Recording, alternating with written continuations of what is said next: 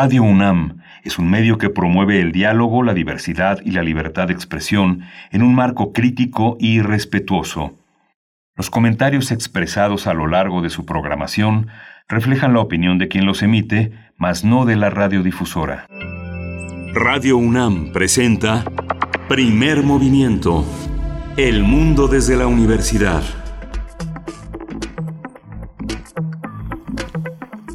Hola, buenos días, bienvenidas, bienvenidos aquí a Primer Movimiento en este jueves 30 de julio. Son las 7.04 de la mañana y estamos ya en Adolfo Prieto 133 desde nuestros domicilios. Estamos eh, en la conducción de Frida Saldívar, en la producción, Socorro Montes en los controles técnicos y del otro lado de la línea, Berenice Camacho, ¿cómo estás? Muy buen día, Miguel Ángel Quemain. Así es, aquí estamos, como todos los días, en este que es jueves 30 de julio de 2020. Son las 7 con 4 minutos de la mañana e iniciamos así nuestro programa. Primer movimiento, bienvenidos, bienvenidas. También la Radio Universidad de Chihuahua, nos sumamos a sus frecuencias, a las frecuencias que alojan esa radio eh, y, que gracias a, esas frecuencias pues podemos llegar a un público mucho, mucho más amplio y, muy especial además. Eh, eh, Ciudad Cuauhtémoc, Chihuahua, la capital, también estamos ahí en, ¿Dónde más? Estamos en Ciudad Juárez. Ajá, Ciudad Juárez. 105.3, 106.9 y 105.7. Estaremos en esas tres frecuencias llegando hasta Chihuahua. Mucho gusto de estar ahí tan temprano. Para ustedes son las 6 con 5 minutos allá, hora de Chihuahua, 7 con 5 hora del Valle de México. Y pues bueno, vamos a, tener un, un, programa muy interesante, muy movido también, Miguel Ángel. Sí. Vamos a iniciar eh, conversando con el doctor Carlos Salicrup Díaz de León. Ha estado con nosotros en otras ocasiones. Él es piloto aviador, médico aeroespacial, ha participado en diversas misiones análogas. Y nuestro tema de hoy con él es sobre Marte, las misiones a Marte precisamente, esto para el inicio del programa del día de hoy. Y vamos a tener también, vamos a seguir mirando al espacio en el Observatorio Astronómico que la doctora Gloria Delgado Inglada nos ofrece eh, cada 15 días. El tema de hoy son los investigadores de la UNAM participan en estudios sobre la expansión del universo con un mapa tridimensional, el más grande hasta ahora. María, eh, la doctora Gloria Delgado Inglada es investigadora del Instituto de Astronomía de la UNAM y es jefa de la Unidad de Comunicación y Cultura Científica en ese instituto. Y hacia nuestra segunda hora abordaremos en nuestra nota nacional, pues de manera profunda, de manera amplia, como se merece, pues el proceso judicial en contra del el exdirector de Pemex, Emilio L., que ahora está en este proceso judicial precisamente eh, pues en nuestro país. Vamos a hablar con Fabiola Navarro Luna, académica y coordinadora del Observatorio contra la Corrupción y la Impunidad de la UNAM. Es autora del libro Juicio para Emilio Lozoya Austin, editado por el mismo el, Instituto de Jurídicas de la UNAM. También en esa misma conversación, Andrea Cárdenas nos acompaña. Ella es reportera de Quinto Elemento Lab ha realizado la investigación periodística pues famosa del caso durante los últimos dos años. Sí, y vamos a tener hoy eh, en la poesía necesaria nuevamente a Eduardo Lizalde, El Tigre en Casa, un fragmento más de este gran poema que cumple 50 años y que celebramos eh, poniéndolo eh, al alcance también de nuestros radioescuchas. Y para nuestra mesa del día, bueno, hoy que es jueves, vamos a extrañar mucho al doctor Alberto Betancourt. Por esta ocasión, solo por esta esperemos, porque siempre lo extrañamos cuando no está, eh, no vamos a contar con su presencia, pero estaremos conversando acerca del informe mundial sobre los delitos contra la vida silvestre y los bosques, un informe mundial 2020. Con, mm, vamos a conversar con Rodrigo Medellín, él es biólogo, fundador y director del programa para la conservación de murciélagos en México. Ustedes seguramente lo conocen, es nuestra estrella cuando hablamos de murciélagos y de su protección aquí en México, así es que bueno, pues va, va a estar buena la mesa del día. Sí, y vamos a tener también las reflexiones sobre el regreso escolar y las opciones que se pueden construir para esta nueva normalidad. Lo vamos a hablar en el marco de esta sección que tenemos sobre derechos humanos con Alicia Vargas Ayala. Ella es directora de CIDES, la IAP, el Centro Interdisciplinario para el Desarrollo Social, e integrante del Consejo Directivo de la Redim. vamos a ver este este preludio, este prólogo a lo que se anunciará el próximo lunes como las medidas precautorias para el regreso a clase. Bien, pues quédense, quédense aquí en Radio UNAM, quédense aquí con nosotros de aquí hasta las 10 de la mañana con todos estos temas y también con su participación en redes sociales, arroba PMovimiento, así estamos en Twitter, primer movimiento UNAM en Facebook y de verdad, qué gusto, qué gusto estar aquí todos los días. Y pues vamos a ir con nuestro corte informativo, vamos a ver cómo amanecemos el día de hoy jueves en temas de COVID-19 a nivel nacional, internacional y las propuestas de la UNAM. COVID-19. Ante la pandemia, sigamos informados. Radio UNAM.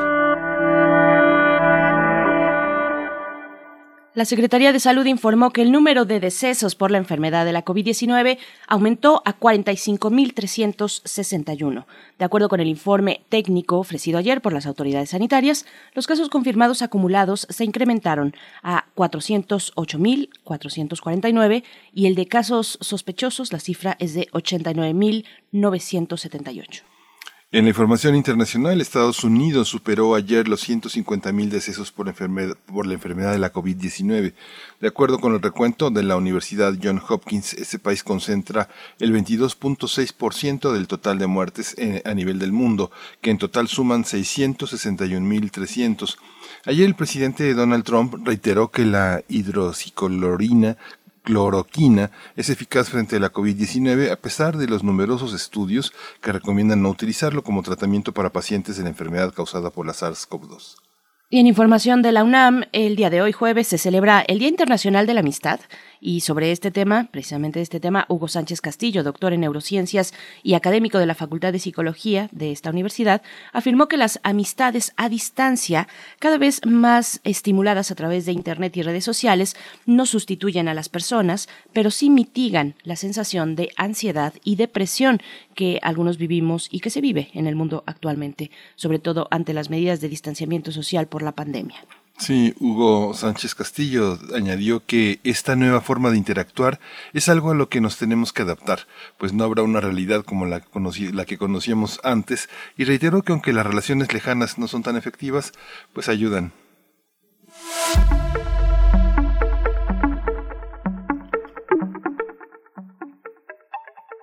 Nuestra recomendación cultural para la mañana de hoy, jueves, eh, está a cargo de la Dirección de Danza de la UNAM, nos invita el día de hoy a presenciar Welcome to the Machine, parte 1. Se trata de un proyecto que nace de la inquietud de sus creadores por mostrar el constante juego que jugamos, el juego del deseo. Participan José Ramón Corral y Daniela Vázquez, quienes hacen equipo con la Compañía Juvenil de Danza Contemporánea de la UNAM para continuar su investigación creativa. Eh, la, transmisión de este evento se realizará el día de hoy a las 8 de la noche a través de la página de Facebook de Danza UNAM. Y bueno, también pueden encontrar eh, en Twitter, arroba UNAM Danza, así pueden encontrar en esa dirección todo lo que ofrece. La dirección de Danza UNAM, démonos una vuelta por ahí, eh, asistamos, aunque sea de manera virtual, a la danza y a la danza que se hace en nuestra universidad. Vamos a ir con música, Miguel Ángel, vamos a ir con música. Son las 7 con 12 minutos de la mañana. Esto está a cargo de Cocoroco. Abuse Junction es la canción. Vamos a Del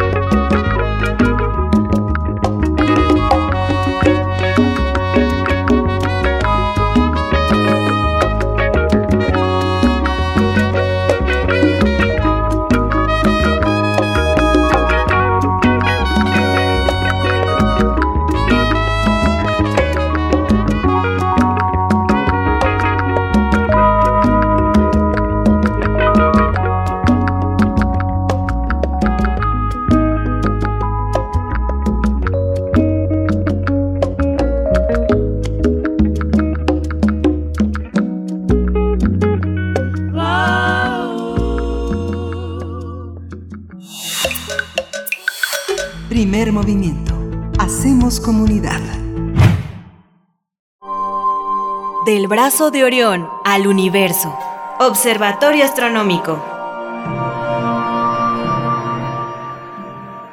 Y un poquito más temprano que de costumbre damos la bienvenida a la doctora Gloria Delgado Inglada. Ella es investigadora del Instituto de Astronomía de la UNAM y jefa de la Unidad de Comunicación y Cultura Científica también de ese instituto. Colabora con nosotros cada 15 días en el Observatorio Astronómico y nos da mucho gusto saludarte. Eh, un abrazo para ti, doctora Gloria. ¿Cómo te encuentras?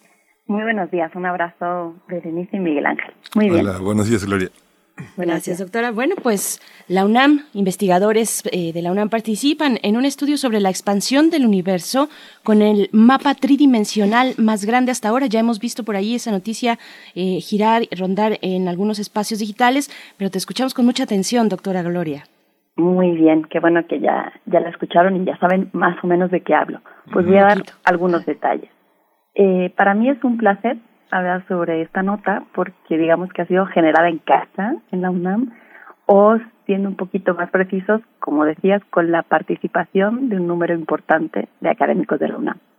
Yo quisiera empezar dándoles un poquito el contexto general de esta gran colaboración de científicos responsables de la noticia. El Sloan Digital Sky Survey, que a partir de ahora voy a llamar SDSS, es un proyecto llevado a cabo por una colaboración internacional de cientos de científicos de alrededor de 20 instituciones que son miembros de pleno derecho. Una de ellas es la UNAM, que es miembro desde 2003. Pero también hay otras instituciones que son o miembros asociados o grupos con una cierta participación. Los proyectos han salido adelante gracias tanto a estas instituciones que aportan diferentes cantidades de dinero como a la donación altruista de la Fundación Alfred C. Sloan, que pueden ver en la página web el montón de cosas que, que ellos hacen. Este proyecto lleva más de 20 años en marcha y el objetivo en general es cartografiar el cielo para tener el mapa del universo lo más completo y detallado posible en diferentes escalas, y esto es muy interesante. Por ejemplo, se tienen datos de cientos de miles de galaxias han permitido estudiar, han permitido estudiar tanto la estructura a gran escala, es decir, cómo están distribuidas las galaxias, como las características de cada galaxia en particular, su química, la formación de estrellas, la materia oscura, y además, al tener tantas galaxias, pues se pueden comparar unos tipos de galaxias con otras y hacer estadística, que es algo muy importante, sobre todo en, en cosmología. Además, en nuestra propia galaxia se han estudiado su estructura y las abundancias químicas de cientos de miles de estrellas. Y también ha habido algunos descubrimientos que han, ayudado, que han ayudado en el entendimiento de, los sistemas planetarios y también, por ejemplo, en el sistema solar nuestro. En realidad, lo que quiero resaltar es que todo esto se ha hecho con un mismo telescopio. Es un telescopio de 2.5 metros que está situado en el observatorio de Apache Point en Nuevo México. Pero en cada caso se han eh, utilizado o instrumentos o características algo diferentes, porque podrán imaginar que no es lo mismo estudiar galaxias que están muy, muy, muy lejos de nosotros que, por ejemplo, estrellas que están en nuestra propia galaxia. Entonces, bueno, el SDSS ha ido pasando por diferentes etapas, cada una con proyectos científicos concretos distintos entre sí. Y la etapa actual se llama SDSS 4 y justo finaliza este año 2020. Y en esta etapa ha habido tres proyectos principales, les voy a mencionar brevemente los tres. El primero se ha llamado Apogee 2 y es la segunda parte de otro que se realizó en una etapa anterior y se trata de cartografiar nuestra galaxia desde el hemisferio norte y sur. Es decir, se está utilizando también un telescopio similar, pero desde Chile, y así poder tener una visión mucho más completa del cielo y pronto del universo.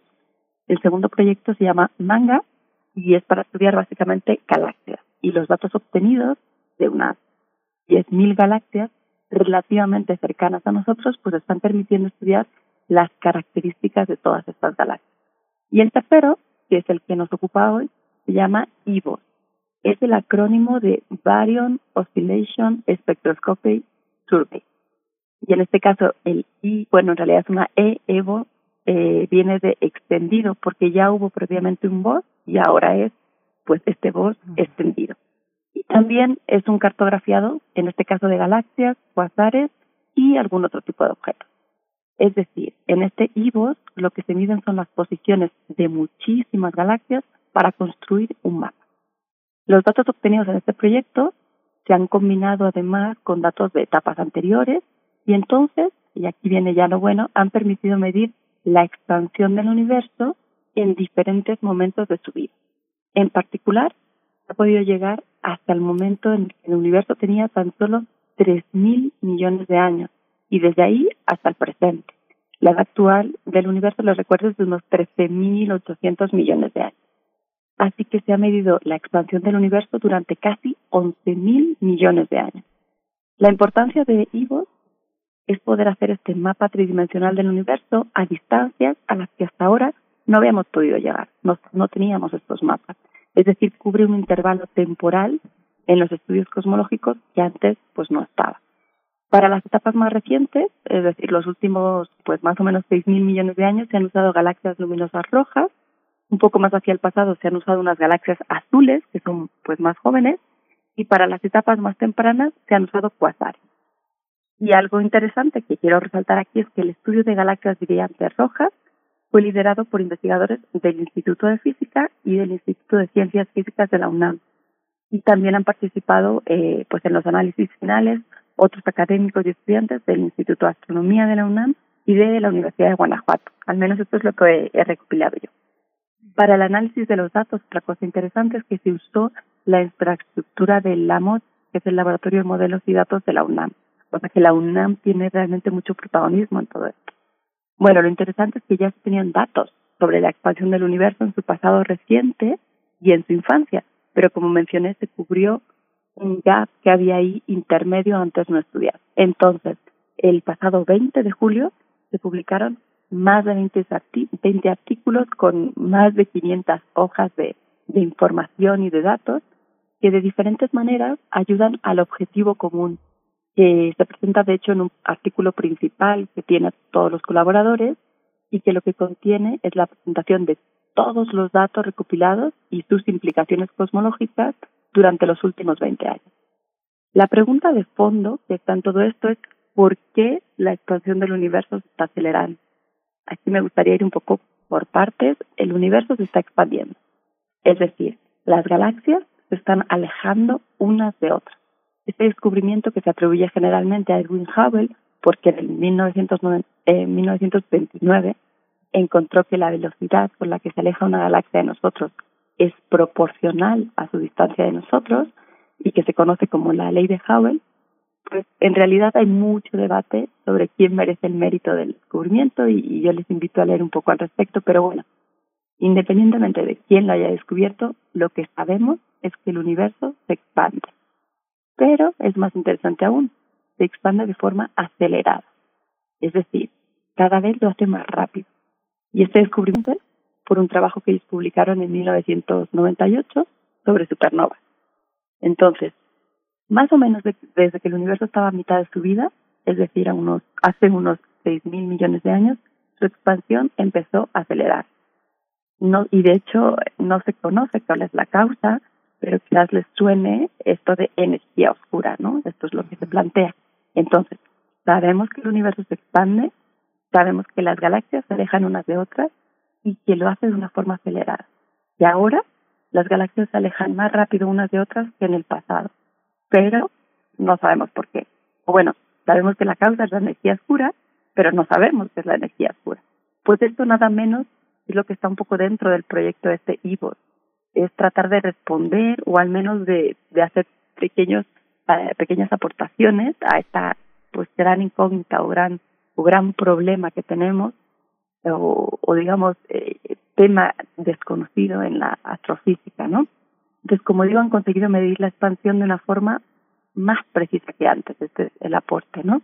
Y esto lo han estudiado de diferentes maneras y aquí voy a mencionar solo una porque para quienes se animen y lean algunos de estos artículos o notas van a ver que hay un montón de términos muy complicados. De hecho, el mismo nombre de IVOS viene, está relacionado con oscilaciones acústicas de los bariones.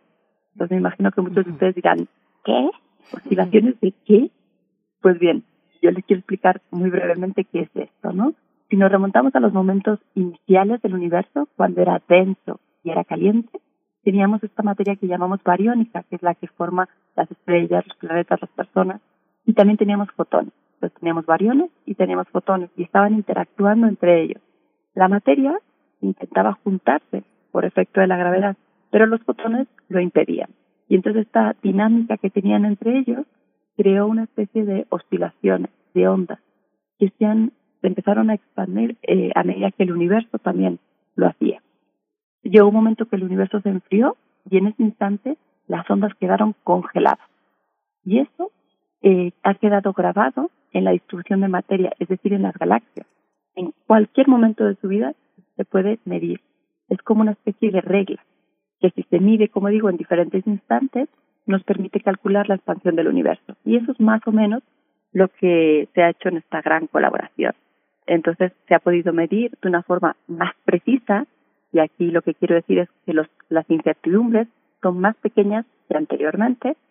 Esta, eh, lo que se ha podido medir es la constante de Hubble, que es la velocidad de la expansión del universo. Bueno, este es uno de varios parámetros que se han medido, ¿no? Y esta constante se puede medir de diferentes maneras y algo interesante es que ahora los resultados dan una diferencia ligera, digamos, con estimaciones anteriores y esto da un problema, es una discrepancia que además no puede venir de, de la casualidad, no debe haber una explicación. Y lo que plantean estos científicos es que o hay algo en alguno de los métodos que da esta diferencia y que habría que ver por qué, o la física que está gobernando ahorita y que gobernaba en el principio del universo, pues no es igual. Y esto es un punto exótico, ¿no? Entonces, ya para terminar el resumen, es que se ha conseguido hacer el mapa más completo y detallado del universo hasta la fecha y se da un broche de oro, digamos, un cierre eh, magistral a un programa de más de 20 años de estudios cosmológicos. Se ha estudiado una etapa antes que no cubierta y se han proporcionado parámetros cosmológicos que lo que hacen es describir nuestro universo con mayor precisión que antes. Entonces, ¿qué sigue?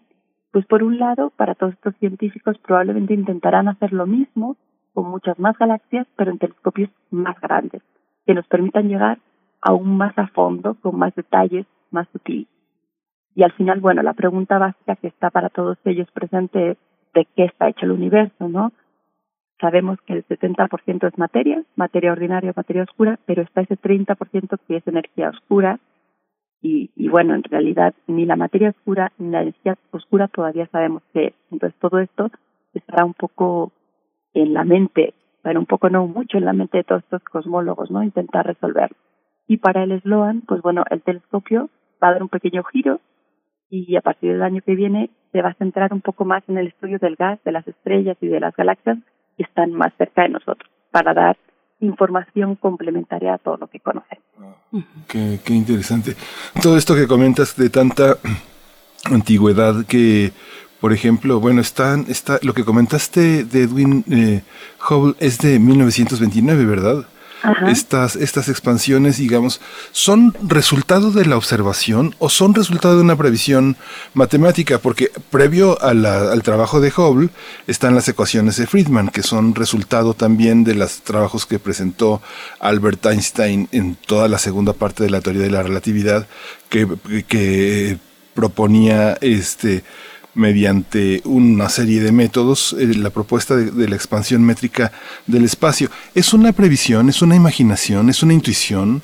O sea, esos modelos abstractos permiten pensar cosas así o, un astrónomo lo observa y lo puede calcular a, a partir de algún tipo de medida, me imagino, que se da en los telescopios de galaxias que se alejan, como lo hizo Hubble. ¿Cómo se da esta relación entre la observación astronómica y el pensamiento matemático?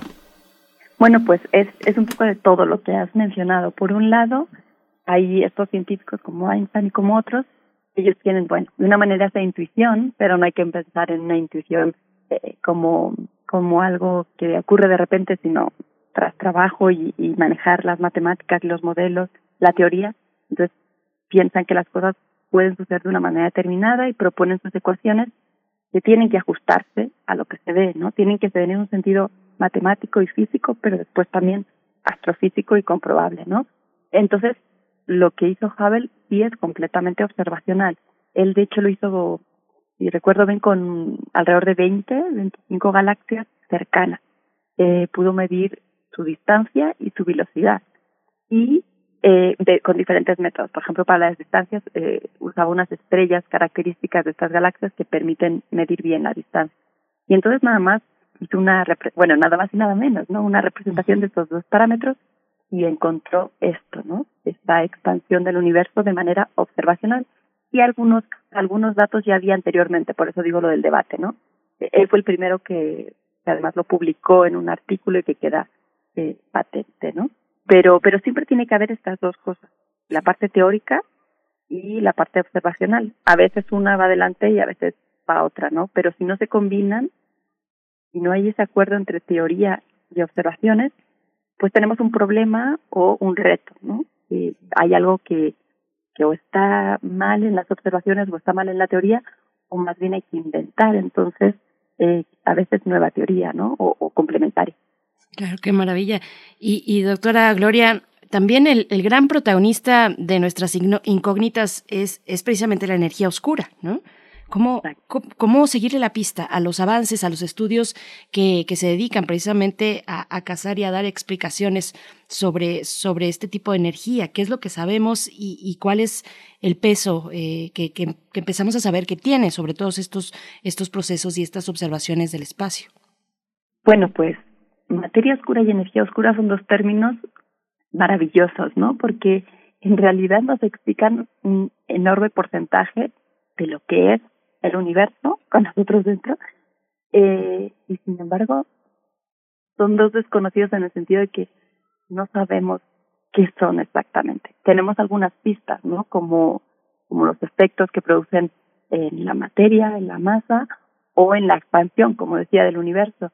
Pero, de hecho, pues tanto muchos cosmólogos, como he mencionado, como este tipo de proyectos, como también físicos de partículas, porque está muy, muy involucrada aquí, pues se dedican, se dedican su vida, de hecho, a tratar de encontrar qué son, ¿no? Si son, si es algo de la física que todavía no conocemos y hay que, hay que añadir como ingrediente, o si son partículas de, de una, de una naturaleza que aún no conocemos. Entonces, todo esto está abierto. Hace, hace poco también he leído, aunque muy por encima, un, resultado que hablaba de una, de unas nuevas partículas y, y de algunos experimentos. Entonces, en realidad hay muchos astrofísicos, pero también físicos, eh, que de diferentes ángulos abordan o tratan de dar respuesta a estas dos grandes incógnitas que además pues están desde hace tiempo, como vemos, ¿no? En los años y que pues esperamos encontrar respuesta pronto, pero aún no sabemos, ¿no? Entonces, no es tan, o sea, hay una parte terrible en todo esto para mí, o terrible, pero pero emocionante y es que en realidad la mayoría del universo está hecho de algo que desconocemos pero a la vez eh, conocemos que lo desconocemos, ¿no? Hace un tiempo no lo sabíamos y ahora ya sabemos y hasta podemos cuantificar, ¿no? Eh, nos falta nada más saber qué es. Por supuesto. Bueno, vamos poco a pasito, poco a poquito y, y, un paso a la vez. Y yo quiero preguntar también, por último, doctora, ya para dejarte ir, eh, porque hoy es un día importante también para la actividad en, en, temas espaciales, astronómicos, esta misión a Marte que ya despegó y, y que tiene que ver también con las posibilidades de lanzamientos hacia Marte, que es nuestra gran obsesión o una de tantas obsesiones que tenemos en los veranos boreales. Eh, esta, yo quisiera preguntarte, bueno, que nada más o que nos des un comentario sobre este lanzamiento, eh, el lanzamiento de esta misión y por qué, por qué en los veranos boreales se dan las posibilidades para, para salir, para enviar estas misiones. Pues la verdad es que no, no estoy muy informada al respecto porque apenas, bueno, aunque soy, pero he leído muy poquito. Eh, casi todos los lanzamientos en realidad con lo que tienen que ver eh, es con, con el momento o la posición en la que están los, pues la Tierra y los diferentes planetas que se van a usar ya sea para adquirir eh, momento y entonces salir eh, pues la misión o la nave disparada hacia otro lugar o para aterrizar, amerizar, como sea, en, en el planeta, ¿no? Entonces, mm, no estoy segura si va por ahí lo de, no sé si sea tanto como la situación en la Tierra, pero además en estos otros planetas, ¿no? Entonces, eh, bueno, pues lo que recomiendo es, pues, obviamente, seguir la página de la NASA. Además, hay un grupo de, de astrofísicos, o, o por lo menos estudiantes y recientes doctores muy relacionados con la astrofísica, que se llaman Astrofísicos en Acción y que yo sé que ellos van a estar dando seguimiento, ellos hacen como videos de YouTube y, ah, un montón de cosas, son muy activos y muchos son de, del Instituto de Astronomía, de Ciencias Nucleares, de varios, y, y ellos van a estar haciendo muchas actividades, ¿no? Eh, Perfecto. yo estoy terminando el artículo y me he abstraído casi por completo de este tema, pero los invito a seguir también estos grupos de jóvenes que además tienen como otra manera de abordar estos temas. No, y una, y una disculpa, no, no quería sacarte, pero justo es el día, y, y, es una gran recomendación esto de astrofísicos en acción, suena a un crew de, de superhéroes, a un grupo de superhéroes, tienen un gran nombre. y, y, de hecho van a ver cuando vean sus videos, si son, tienen como un, una imagen, eh, muy, son, son muy graciosos, muy amenos, pero además rigurosos. Todos ellos son estudiantes o, o recientes doctores, ¿no? Y otra cosa, no importa, está bien que de vez en cuando nos pregunten cosas, que no sabemos, porque obviamente no lo sabemos todo, ni estamos informados de todo, y también tienen que saber esto nuestros oyentes. Me parece maravilloso y esta recomendación nos, nos viene muy bien, querida doctora Gloria Delgado Inglada. Te agradecemos muchísimo tu tiempo, eh, tus conocimientos y que de esta manera eh, pues los compartas con nuestra audiencia. Te mandamos un fuerte abrazo y en 15 días nos escuchamos. Muchas gracias, un abrazo para todos. Muchas gracias. Pues vamos a escuchar eh, música, vamos a escuchar de las galletas de Mr. Esqueleto, este grupo musical que pues tiene ritmos balcánicos, jazz gitano y que está formado por un saxofón, dos guitarras y un contrabajo, esta, esta pieza que se llama Pronóstico.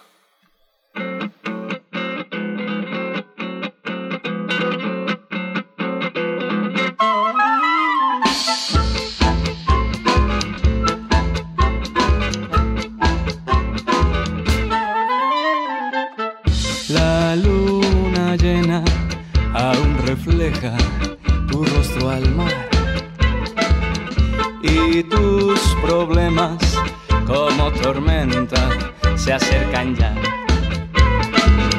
Chica del clima que pronostica su suspirar. Altas mareas que como un barco me hundirán y temblará toda la tierra diga que no me interesa, que no que tomaré un par de cervezas para olvidarme de lo amargo que es el mar.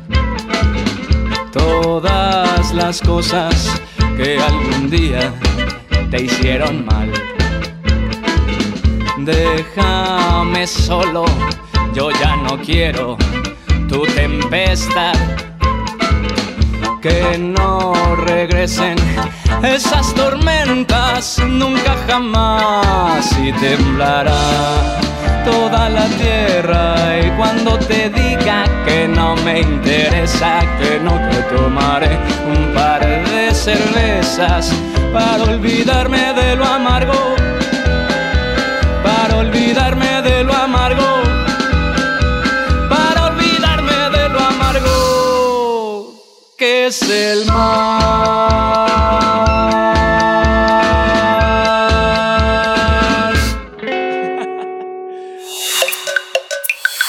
Primer movimiento. Hacemos comunidad. Estamos ya de vuelta, son las 7 con 42 minutos de este jueves, jueves 30 de julio, el último día ya de, de este mes. Eh, que, que, se nos ha ido, bueno, no sé a ustedes, pero muy rápido este mes que se atravesaron las vacaciones de verano. Pareciera que no, pareciera que el tiempo ya es lineal. Eh, lo único eh, que, que, marca los ritmos, pues es precisamente observar cómo va la curva epidémica en los distintos países, en las distintas regiones, aquí en nuestro país, en nuestras ciudades. Pero bueno, aquí seguimos, aquí seguiremos dando cuenta del paso de los días y acompañándoles, si ustedes nos lo permiten. Vamos a dar también, pues, las gracias a quienes nos escriben en redes sociales. Está Miguel Ángel Gemirán, dice muy, muy interesante. Está, eh, bueno, él, él se refiere específicamente al lanzamiento de la misión a Marte que acaba de hacer la NASA, el rover Perseverance, que ya está en camino. Hace un par de horas eh, fue el lanzamiento. Así es que, bueno, eh, estamos con, con, esta, con esta noticia muy, muy reciente. También le agradecemos a Armando Cruz, que nos dice, buen día, primer movimiento, quiero comprar un telescopio casero me pueden orientar sobre cuál o qué características debe tener, gracias de antemano. Bueno, esta cuestión ya se la habíamos preguntado precisamente a la doctora Gloria Delgado Inglada. Ella daba algunas recomendaciones, sobre todo, bueno, en cuanto a presupuestos, contar con qué tipo de presupuesto tenemos. Y, y está por ahí, está por ahí en alguna de las colaboraciones de ella en nuestro podcast porque pues sí, hablaba eh, de, la posibilidad de, tener un aparato no muy eh, costoso y, con buenas posibilidades siempre y cuando tengamos un, espacio abierto, un lugar donde avistar precisamente estos cuerpos que se acercan y que orbitan dentro, eh, alrededor de nuestro planeta. Pero, pero vamos a volver a preguntarle después a la doctora Gloria Delgado Inglada, que por cierto, nada más decir que ustedes la pueden encontrar y seguir en su cuenta de Twitter arroba glodelink, así se escribe, glodelink, como suena, con G al final. Y, bueno, hacerle este, estas preguntas más específicas. Flechador del Sol también nos saluda.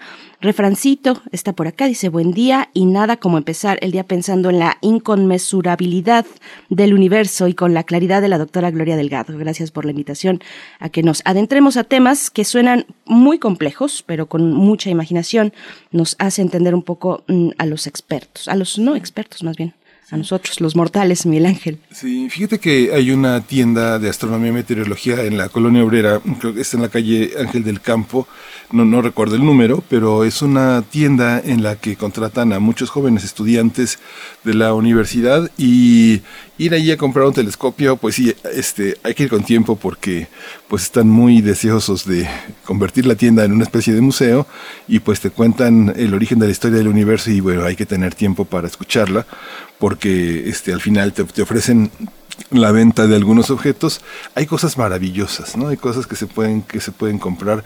Por ejemplo, que no se pueden comprar en otras partes, es difícil encontrarlas como los globos eh, celestes, ¿no? la, localización de las galaxias, eh, como los mapamundis, pero hay un, hay un globo lunar, eh, no es nada caro, es muy interesante ir con niños porque pues uno ve cómo se fascinan por las cosas, digamos puede uno comprar desde cosas de 100 pesos hasta cosas de 10 mil pesos, pero lo más sencillo lo que está al alcance de mucha gente que busca interesarse de una manera amateur en la astronomía, pues es muy accesible.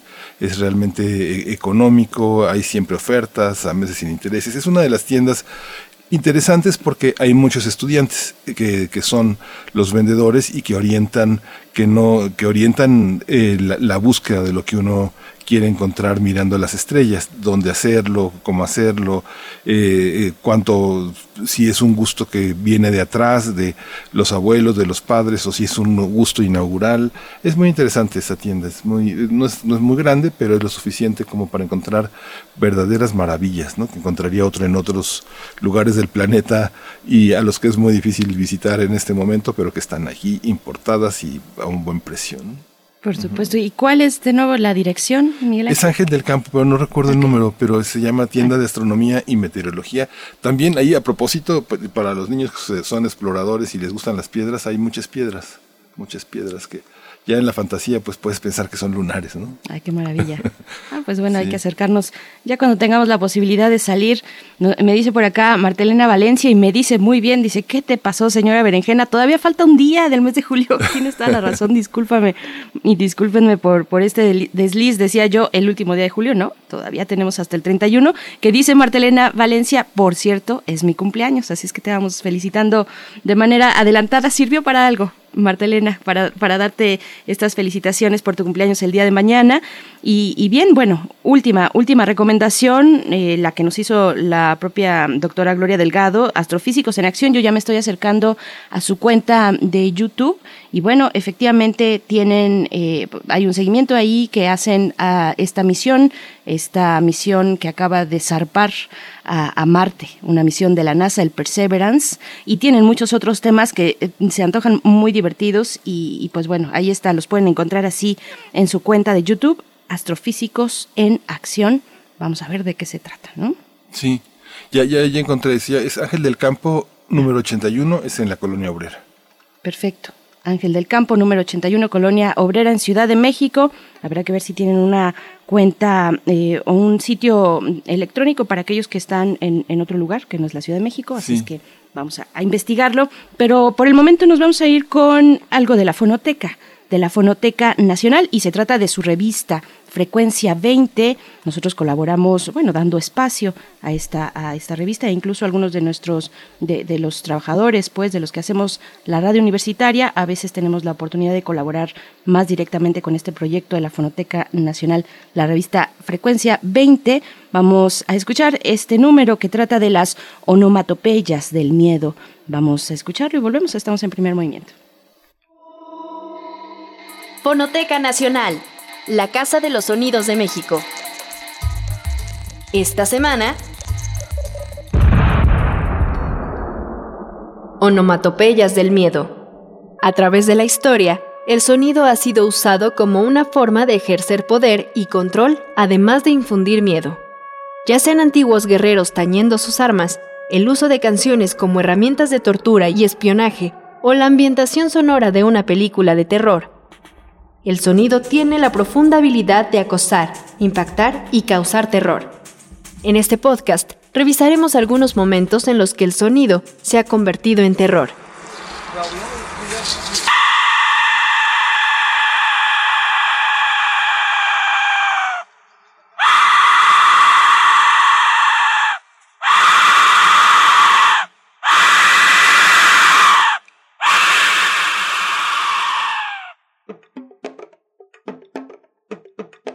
Descrito como mil cuerpos gritando, uno de los más aterradores sonidos recientemente descubiertos proviene de un arma azteca llamada el silbido de la muerte. Los aztecas lo usaban para ceremonias especiales, en los rituales relacionados con la muerte y cuando peleaban con otras tribus. En el campo de batalla llegaban a sonar 100 de estos silbatos al mismo tiempo, causando un fuerte efecto psicológico en el enemigo. El sonido que produce el bombardero alemán Stuka JU-87 es uno de los más icónicos cuando hablamos de la capacidad del sonido para inducir miedo. Era producido por una sirena de 70 centímetros en la Segunda Guerra Mundial. El desarrollo de los aviones supersónicos después de la Segunda Guerra Mundial abrió la puerta a la exploración de los fenómenos sonoros como el boom sónico o explosión sónica que se origina cuando un objeto sobrepasa la velocidad del sonido.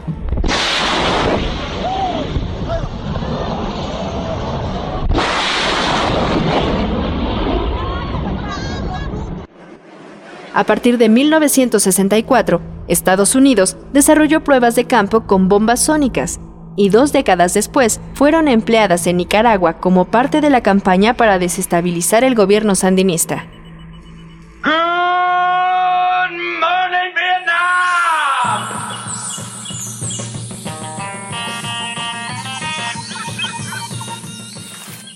Durante la guerra de Vietnam, las tropas estadounidenses reproducían un track llamado Ghost Tape No. 10 contra los soldados del Frente Nacional de Liberación de Vietnam, con la intención de disminuir su moral y obligarlos a rendirse.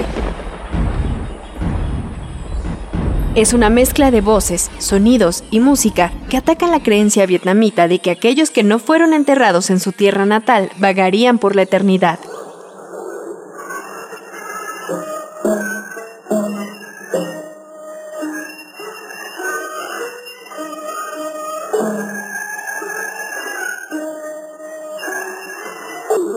Helicópteros y soldados posicionados estratégicamente portaban altavoces para hacer parecer que los sonidos venían de toda la selva.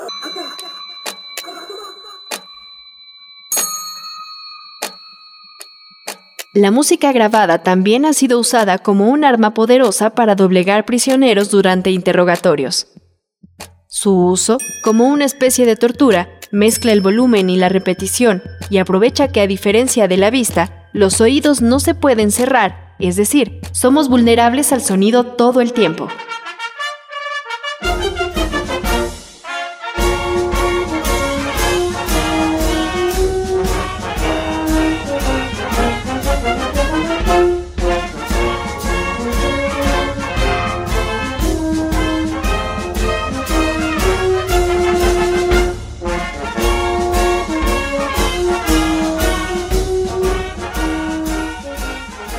En Grecia entre 1967 y 1974, la policía militar usaba la música en dos formas contra los detenidos. Era tocada a un volumen alto por largos periodos y los obligaba a cantar una y otra vez la misma canción.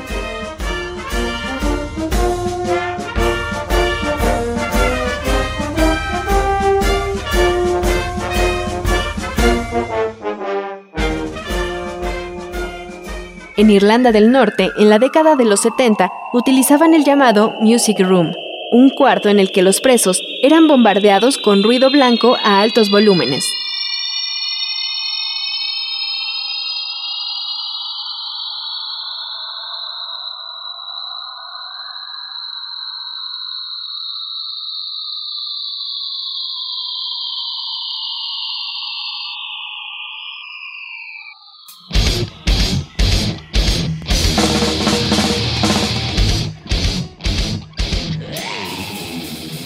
En Guantánamo, la música utilizada durante los interrogatorios incluía a la banda de death metal Dayside con la canción Fuck You God. Hit Me Baby One More Time de Britney Spears y I Love You de Barney y sus amigos. Las canciones eran emitidas ininterrumpidamente y a un volumen considerable para privar del sueño a una persona. Que la nación panameña se ha visto sometida a una despiadada agresión política y económica por parte de los Estados Unidos de América. Segundo, que las fuerzas de defensa han sido el blanco principal de esta agresión, en particular nuestro comandante jefe, general Manuel Antonio Noriega, y altos oficiales de la institución. A finales de 1989, Estados Unidos invadió la ciudad de Panamá con el fin de detener al dictador Manuel Noriega. Este se refugió en la Anunciatura Apostólica, que al ser una sede extranjera no podía ser atacada por los invasores.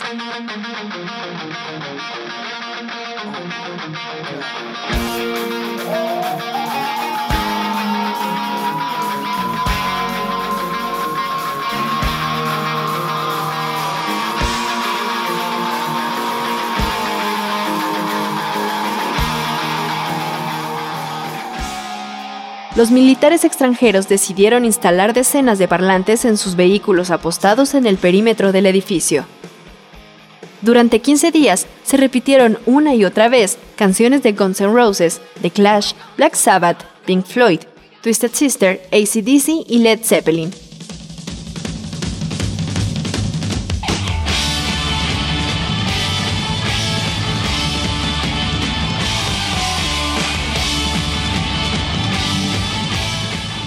Finalmente, Noriega salió del edificio el 3 de enero de 1990 y fue trasladado a una cárcel cerca de Miami.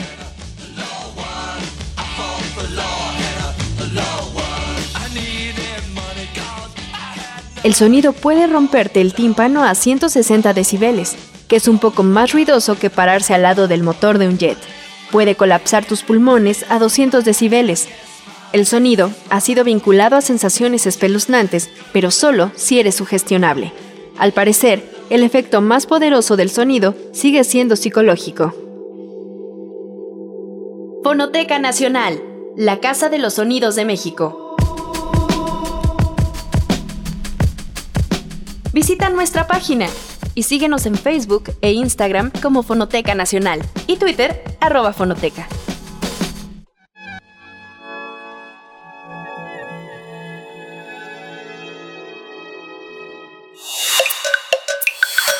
Primer movimiento. Hacemos comunidad. Ay, qué rápido se nos fue esta hora. Ya son las 7 con 58 minutos de la mañana. Nos despedimos de la Radio Universidad de Chihuahua. Eh, les debemos la conversación con el doctor Carlos Alicrup Díaz, eh, precisamente sobre las misiones a Marte. Es que él vive en, tiempo marciano. Entonces, bueno, ahí no nos pudimos coordinar.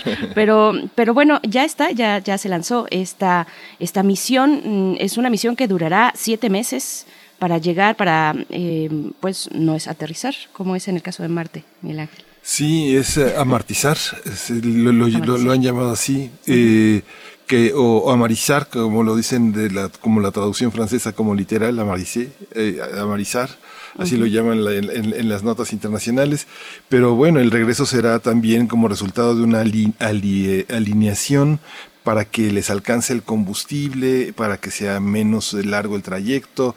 Es eh, todo un cálculo que justamente Carmen Delgado Inglada nos hacía ver en esta, en esta manera de, de viajar a través del espacio, los tiempos, las distancias, el gasto de combustible. Pues es toda una ciencia, ahora sí que es complejo, ¿no?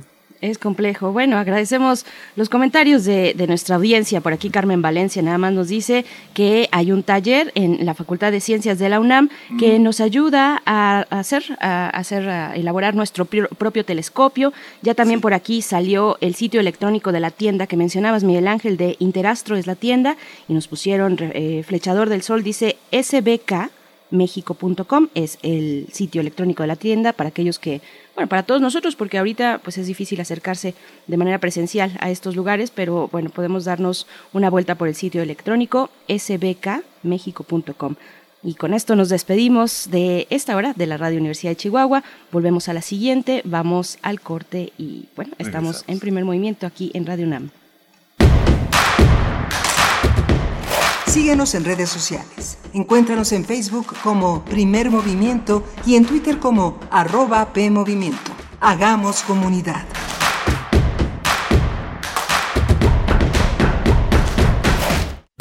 El distanciamiento social y el aislamiento son medidas necesarias para los tiempos que vivimos. Y donde el ocio aparece, la cultura llega a sanar. Cultura UNAM pone a tu disposición el programa Cultura UNAM en casa, una programación variada de actividades a distancia, a las cuales puedes acceder por distintos medios digitales, artes visuales, música, danza, teatro, cine, literatura, cursos, talleres y más. Busca las distintas opciones que hemos preparado para ti en TV UNAM, Radio UNAM y en culturaunam.mx. En redes sociales puedes estar al tanto de las actividades con el hashtag Cultura UNAM en casa. Fomentamos el acercamiento social frente al distanciamiento físico. Cultura UNAM. Durante esta pandemia y después de ella, el mundo necesitará la democracia para vivir en paz. Las niñas, niños y adolescentes de hoy serán las y los adultos del futuro. Ofrecerles valores democráticos significa poner el futuro en buenas manos. Consulta en INE.mx videos y libros gratuitos para desarrollar su cultura cívica y valores democráticos. La democracia y la participación empiezan en casa. Contamos todas, contamos todos. INE.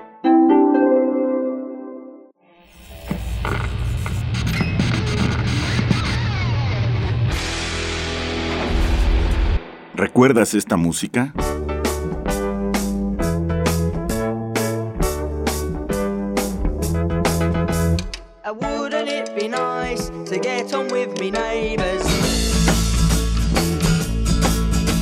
They make it very clear they've got no room for ravers.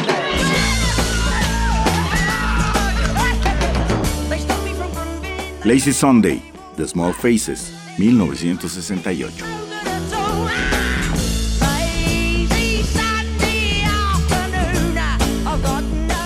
La imaginación al poder cuando el rock dominaba el mundo. Todos los viernes a las 18.45 horas por esta estación. 96.1 de FM. Radio UNAM, Experiencia Sonora.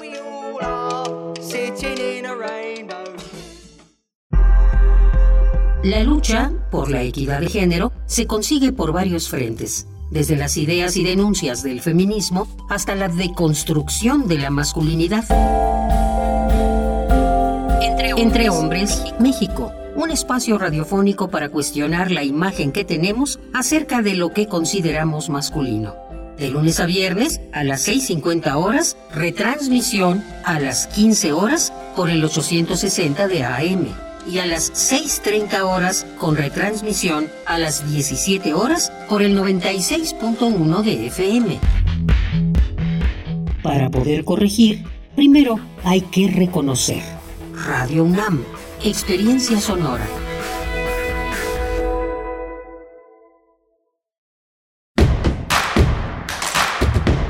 Encuentra la música de primer movimiento día a día en el Spotify de Radio UNAM y agréganos a tus favoritos.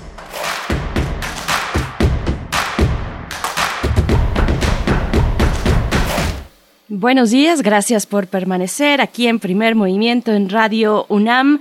Bienvenidos, bienvenidas los que apenas se suman, como es el caso de la Radio Nicolaita. Estaremos con ustedes, ya lo saben, durante la siguiente hora.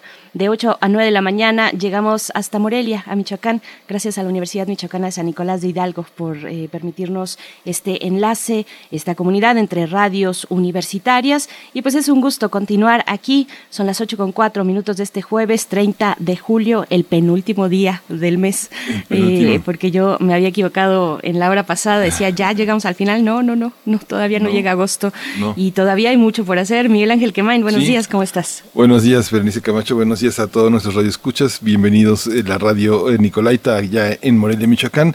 Y sí, no es el último día porque hasta mañana depositan las pensiones y justamente mañana hay oportunidad de gastarse parte del dinero que depositen en la feria del libro online que organiza el Gallo Viejo es una es una reunión de librerías que ha sido muy interesante eh, testificar. Fíjate que pues muchos, muchos amigos, muchos editores, muchos libreros han estado como muy contentos y agradecidos con el espacio que este que afortunadamente pudimos ofrecer aquí en primer movimiento porque puso a circular eh, gracias a la posibilidad del podcast muchos comentarios. Alejandro Senker decía el editor de Solar Ediciones, que tiene una librería eh, muy, muy cerca de, de, auditorio, de, patriotismo, toda esta zona, que decía, las librerías somos ferias de libro permanentes, abiertas casi los 360 días del año. Así que todas estas ferias se agradecen, pero se agradece mucho que la gente visite las librerías, que pueda participar en ellas como una posibilidad de apoyar a este sector que siempre ha sido tan golpeado en ese último eslabón de la cadena. Pero Aquí se reúnen librerías, se reúnen editoriales, va a ser del 31 de julio al 1 de agosto, dos días nada más de feria, de 12 del día a 9 de la noche, y participan con ofertas pues muy importantes todas las librerías y, que, y editoriales que, de las que hemos estado hablando justamente aquí. Hay toda una serie de presentaciones de libros el día de mañana. Y el próximo sábado eh, todas van a estar de manera virtual, Vale, vale mucho acercarse, asistir a ellas. Es El Gallo Viejo Online, primera edición de la Feria del Libro. Lo encuentra con mucha facilidad. Hay una conexión a Zoom gratuita, así que puede asomarse de las 12 del día a las 9 de la noche. Maravilloso. Pues bueno, es otra oportunidad. Además, si queremos y tenemos la oportunidad y la posibilidad de comprar libros, pues no lo hagamos en el sitio electrónico de, este gran magnate Jeff Bezos. Están estas oportunidades como Gallo Viejo Online, Jeff Bezos que, es el dueño de Amazon y que bueno, en un solo día se reportó el incremento de su fortuna en 13 mil millones de dólares eh, y bueno, se consolida como el hombre más rico del mundo y esta pandemia sí que le ha venido bien a este personaje Jeff Bezos. Eh, pues vamos a apoyar otros espacios, otros lugares. Es muy fácil, es muy fácil de pronto, pues nada más conectarse a sitios como ese y, hacer nuestros pedidos en línea. Eh, pero si tenemos la oportunidad de hacerlo en otros lugares que tienen estas, estas luchas y estas adversidades y apoyar de manera mucho más local la industria del libro, pues, pues hagámoslo, hagámoslo así. Es una muy buena recomendación para el día de mañana, 31 de julio, y pasado mañana, primero de agosto, Gallo Viejo, la Feria del Libro Online. Y bien, para esta hora, para esta hora estaremos eh, pues acercándonos de una manera amplia al proceso judicial que corre eh, en contra de Emilio L., el exdirector de Pemex. Vamos a hablar en unos momentos más con Fabiola Navarro Luna. Ella es académica, coordina el Observatorio contra la Corrupción y la Impunidad de la UNAM, es autora del libro Juicio para Emilio Lozoya Austin, editado por el Instituto de Jurídicas. Investigaciones Jurídicas de la UNAM. También en esa misma conversación nos acompañará Andrea Cárdenas, Ustedes seguramente la conocen, ha estado aquí y en muchos espacios porque es la reportera de Quinto Elemento Lab, este espacio que realizó mm, de manera eh, profunda y muy y a mucha conciencia la investigación periodística sobre este caso en los últimos dos años. Así es que, bueno, avanza el proceso judicial en contra de este personaje de la vida pública de nuestro país. Es lo que estaremos abordando durante la siguiente hora. Están nuestras redes sociales para que ustedes también puedan participar como lo han hecho hasta ahorita y si nos escuchan desde Morelia, también, por favor, háganse presentes en redes sociales, arroba PMovimiento, nos encuentran así en Twitter. Y en Facebook estamos como Primer Movimiento UNAM. Pues bueno, creo que ya con eso nos vamos a nuestra nota nacional, el proceso judicial en contra de Emilio L. Primer movimiento. Hacemos comunidad. Nota del día. Emilio Lozoya rindió su primera declaración de manera virtual ante un juez de control del reclusorio norte y en presencia de personal de la unidad de inteligencia financiera. El exdirector de Pemex permanece en un hospital al sur de la Ciudad de México desde el 17 de julio, cuando llegó a México procedente de Madrid. Durante su audiencia inicial a través de videollamada, el indiciado se declaró inocente en el caso de la compra-venta a sobreprecio de la empresa Agronitrogenados, luego de que la Fiscalía General de la República presentó pruebas por el delito de lavado de dinero y pidió la vinculación a proceso. Indicó que eh, el indiciado recibió dinero de Alonso Ancira a través de su empresa Altos Hornos y utilizó el sistema financiero mexicano para transferir recursos. Después de más de 11 horas, el juez de control vinculó a proceso al indiciado por el delito de operaciones con recursos de procedencia ilícita en el caso de agronitrogenados, por lo que deberá permanecer bajo vigilancia en el hospital, entregar su pasaporte y portar un brazalete. Este miércoles fue su segunda audiencia virtual para el caso, en esta ocasión de Odebrecht. El juez a cargo le dictó auto de vinculación por los delitos de uso de recursos de procedencia ilícita, asociación delictuosa y el de cohecho, luego de que presuntamente recibió sobornos de 10.5 millones de dólares de la constructora brasileña Odebrecht. También se le prohibió salir del país, una medida cautelar, y del área conurbada de la Ciudad de México se le ordenó la colocación de un brazalete mientras dure el procedimiento. Además, deberá presentarse cada 15 días, el primero y 15 de cada mes, ante una autoridad, la autoridad correspondiente de justicia, cuando sea dado de alta del hospital en el que se encuentra. Sí, en las dos audiencias Lozoya dijo que fue intimidado, presionado, influenciado e instrumentalizado. Los abogados del exdirector de Pemex destacaron que en su momento procederá a denunciar los delitos cometidos por sujetos activos y responsables de los hechos por los que fue acusado. Bien, pues vamos a conversar esta mañana sobre la Fiscalía General de la República, el proceso judicial en contra de este personaje de la vida pública de México. Y nos acompañan en la línea Fabiola Navarro Luna. Ella es académica y coordina el Observatorio contra la Corrupción y la Impunidad de la UNAM, autora del libro Juicio para Emilio Lozoya Austin, editado por el Instituto de Investigaciones Jurídicas de la UNAM. Bienvenida, Fabiola Navarro. Es un gusto poder conversar contigo esta mañana. Gracias por aceptar. Gracias, buenos días. Gracias, Fabiola. También está con nosotros Andrea Cárdenas. Ella es reportera de Quinto Elemento Lab. Ha realizado la investigación periodística del caso durante los últimos dos años que no se ha despegado de esta presa. Andrea Cárdenas, gracias por estar con nosotros. Bienvenida. Gracias, muchas gracias por la invitación. Buen día, Berenice, Miguel Ángel, Fabiola. Saludos a toda la audiencia. Gracias, gracias Andrea. Una vez más conversamos también contigo.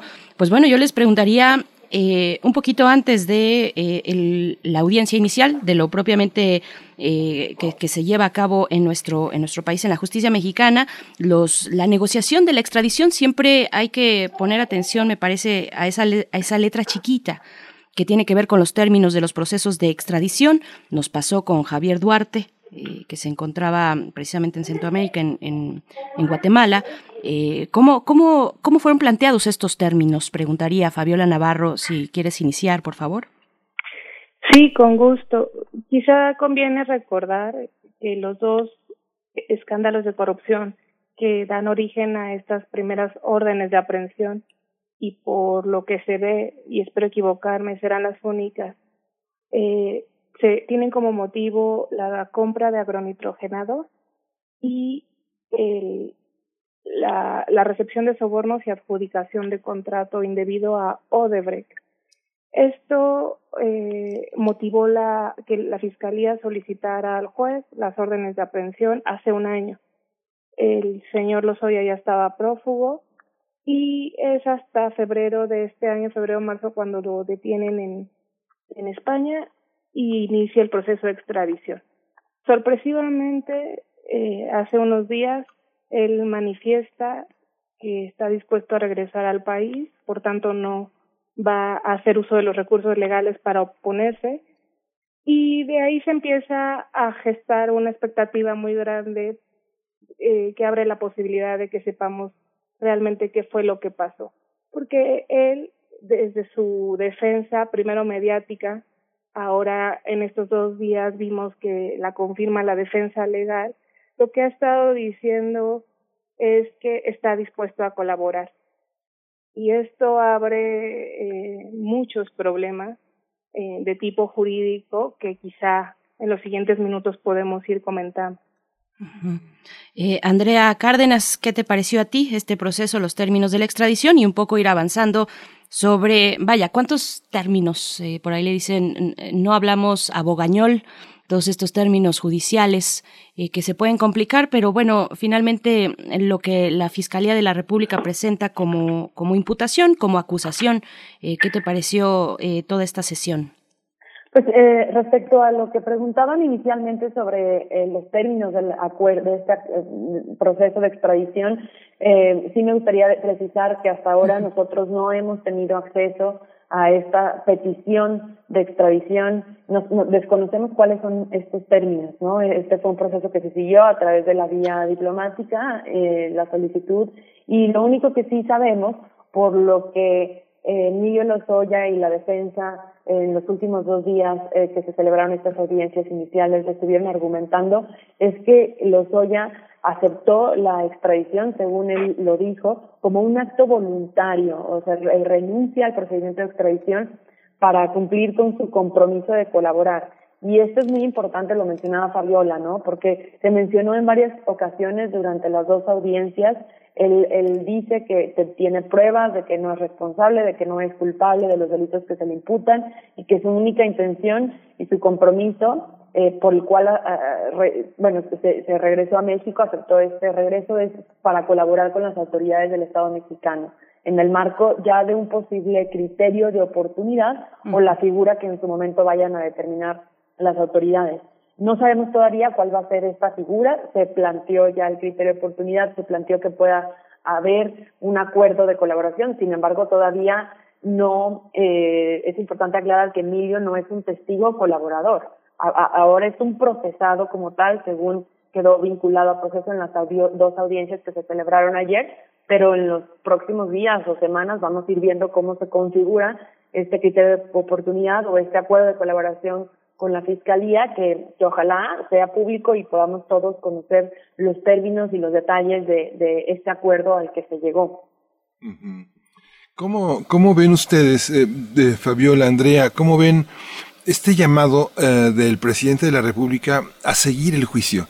Ayer eh, mi compañera Bernice Camacho y yo tratábamos como de entender, de, de comentar algunos de los términos que estaban sobre la mesa y eh, pues decíamos que tenían que estar en manos de expertos, porque es, es, es complejo la, todo el entramado. la parte mediática que se da desde España y luego la parte mediática que cambia de algún modo de giro aquí en México. Pareciera que esta quiesencia un poco del Ejecutivo, de las autoridades mexicanas, convierten a Lozoya en, en una especie como de, de, colaborador y ahora como él se presenta de víctima, lo que se pronostica es que terminará siendo un héroe que, que destapa la cloaca, ser el, el abogado del diablo ¿Qué significa? ¿Qué consecuencias tiene que él diga que fue intimidado, presionado, influenciado e instrumentalizado? ¿Cuáles son las consecuencias jurídicas? Empezamos por ti, Fabiola.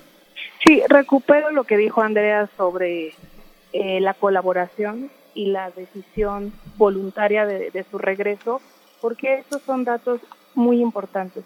La, la, la experiencia de casos similares lo que nos enseña es que nadie acepta regresar a un país en el que es requerido por la justicia para enfrentar la, la, la justicia con, por sí misma con toda su dureza. Esto forma parte de pactos de pactos que suelen no ser eh, públicos. Hay, hay países en donde sí, en donde se tiene que celebrar un acuerdo de colaboración o un preacuerdo y este consta por escrito. En nuestro país no es así. En nuestro país se pacta por, por debajo de la mesa y, y eso tiene muchas implicaciones porque él ya está aquí y lo que sucedió entre ayer y antier fue el cumplimiento de una mera formalidad. La puesta a disposición del juez es fue por como bien dice Andrea, porque él estaba requerido en calidad de imputado. Esto es como probable autor o partícipe de la comisión de delitos. Esto implicaba que fuera presentado y que se definía su situación jurídica. Y la definición de la situación jurídica ahora sí ya la conocemos. Es vinculado a proceso, un formalismo más, pero puede seguir el proceso en libertad. El, la Fiscalía solicitó un plazo de seis meses para continuar con las averiguaciones y el juez lo concedió. ¿Esto qué significa? Que durante los seis siguientes meses van a seguir platicando eh, en privado la Fiscalía con la defensa de, del señor Lozoya para, lo que ayer ya no lo dijeron, está muy, muy claro. A veces son letras chiquitas. En lo que va de estos dos días nos lo han dicho eh, de todas las maneras posibles. Están edificando un criterio de oportunidad. Y esto, eh, en mi opinión, es muy problemático porque esa figura tiene límites, está subordinada al cumplimiento de un montón de cosas y en este caso no podría aplicarse. Si quieren, en, más adelante puedo decirles por qué, pero en esencia se trata de una figura que se utiliza en delitos simples, únicos, de baja lesividad, eh, y se prohíbe que se utilice cuando se trata de delitos que afectan gravemente el interés público. Entonces, como bien decía, es, es preocupante pensar que vamos a pasar de tener a un imputado que está conectado con muchos escándalos de corrupción en donde hay muchas pruebas eh, que lo colocan como autor o como partícipe y que concluya su, su, su propia eh, situación de responsabilidad ante la ley con un carpetazo porque dio información de algo más. Fíjate, Andrea, que nuestro compañero Antonio Quijano, que es el jefe de noticias, a lo largo de todo el día desde que inició el juicio, nos eh, bombardea el chat con un seguimiento permanente de, del caso. Eh, lo que pone eh, en evidencia esta atención es la dificultad de la cobertura periodística del minuto a minuto de la situación este, que se desarrolla, cómo cubrirlo, cómo hacer el seguimiento frente a los medios. Lo que vemos como el desarrollo del caso se ve eh, al día siguiente en, en las planas de los periódicos con versiones muy distintas entre sí no resúmenes, sino a veces interpretaciones, a veces la crónica de los hechos. ¿Cómo abordarlo? ¿Cómo leerlo como, como radioescucha, como persona interesada en que la corrupción cese? ¿Cómo seguir el caso, Andrea? Y ha sido una cobertura inédita, ¿no? Es, es, yo no recuerdo de algún otro, eh, de alguna otra audiencia, de algún otro proceso que se haya seguido eh, de esta manera a través de un chat, eh, recibiendo informes eh, cada cierto tiempo durante el transcurso del día escribimos en ese chat cerca de 300, 400 reporteros, eh, siguiendo eh, con muchísima atención y, y, con mucho detalle todo lo que nos iban informando. Sin embargo, eh, así como fue algo muy inédito, también eh, pues puede prestarse a interpretaciones, ¿no? Porque es difícil poder contrastar toda esta información con las partes, ¿no? No, no si estuviéramos en la audiencia, ¿no? Como, como normalmente sería en otras condiciones donde no existiera el COVID, porque esta fue una de las razones por la cual se decretó que esta audiencia iba a ser a puerta cerrada, pues hubiéramos podido preguntarle a los abogados, a, a, a la parte de los fiscales, o a los denunciantes, en este caso Pemex y la Unidad de Inteligencia Financiera, eh, cualquier cosa, ¿no? De las que ahí se comentaban o por tener acceso a los elementos de prueba, eh, pero en este caso no fue así, entonces nos tuvimos que conformar con lo que nos venía llegando del chat y eso fue lo complicado porque eh, pues pareciera que, que la persona que estaba realizando este ejercicio de comunicación eh, que, se reconoce el esfuerzo que se hizo, ¿no? Porque sí, puntualmente se estuvo informando con el mayor, yo creo que nivel de detalle posible que pudieron ellos hacerlo, pero pareciera que hacían resúmenes de un resumen, ¿no? Entonces, como que había cosas que no quedaban claras, claras, ¿no? Yo, por ejemplo, eh, en el último año y medio he estado siguiendo este caso y, y traía muy frescos los nombres de las empresas, las transacciones, las fechas en que se dieron, el contexto en que se dio, pero no se había reflejado todo esto en el chat. Entonces, luego nos preguntábamos, bueno, ¿será que no lo consideraban importante y por eso no lo incluyeron? ¿O será que de plano no lo incluyeron porque no lo investigaron? Entonces, todo eso luego se empieza, se puede prestar a, a empezar eh, a hacer malinterpretaciones o, como tú dices, versiones encontradas después que vemos al día siguiente en la prensa, ¿no?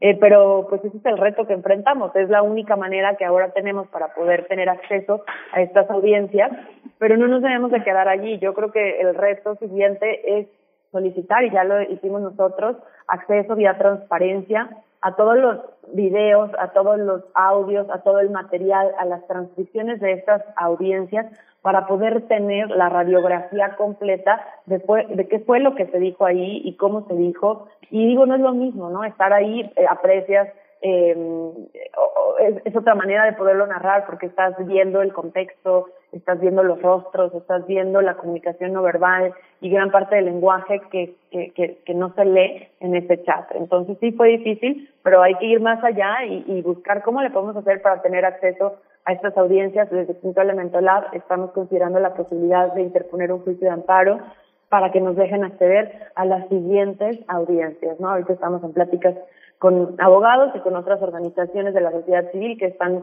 valorando seguir el mismo camino. Muchas gracias. En tiempos, en tiempos de fake news, noticias falsas, de, de infodemia incluso, pues es, es importante guardar un equilibrio y es un equilibrio delicado, parecería, el de, para este caso específico, el que se tiene que dar con la difusión y la transparencia de los procesos judiciales, por un lado, pero por otro también el del cuidado del debido proceso.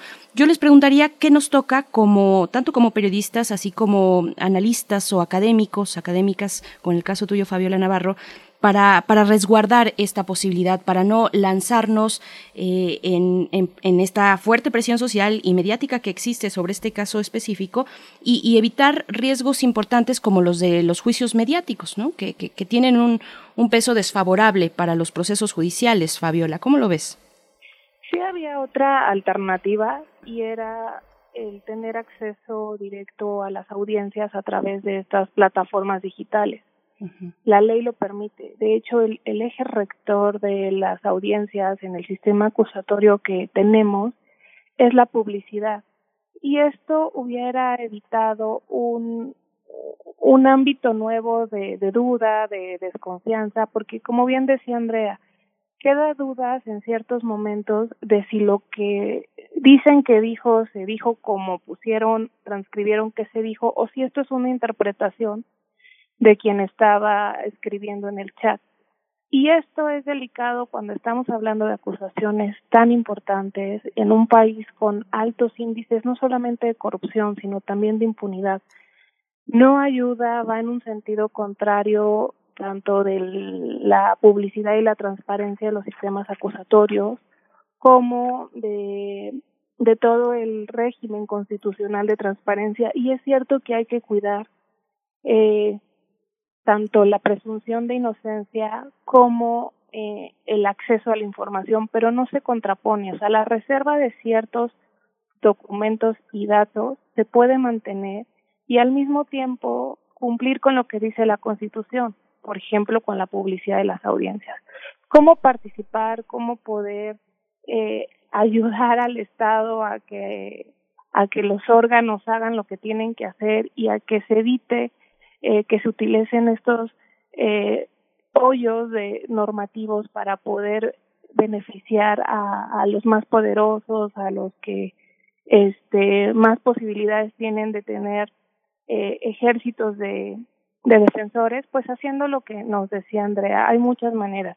Lo primero es pues seguir el asunto eh, con el mayor cuidado posible, con, rigor periodístico de parte de ustedes, con rigor académico, con rigor jurídico, con, con responsabilidad, pero también advirtiendo y llamando la atención y tratando de explicar a la mayor eh, población posible por qué es tan importante, por qué no es un asunto más, por qué no trajimos a un testigo, por qué no, no trajimos a un colaborador, por qué es importante que el señor responda y se defienda y, y, se deslinde responsabilidades. El, propósito de ese libro y de, de, el del libro que yo escribí y de la serie es eso, es poder hablar de temas eh, relevantes y aportar información que sirva para que estemos más involucrados, más vigilantes y para que podamos ayudar a que se transforme el sistema de justicia en algo mejor, más abierto, confiable.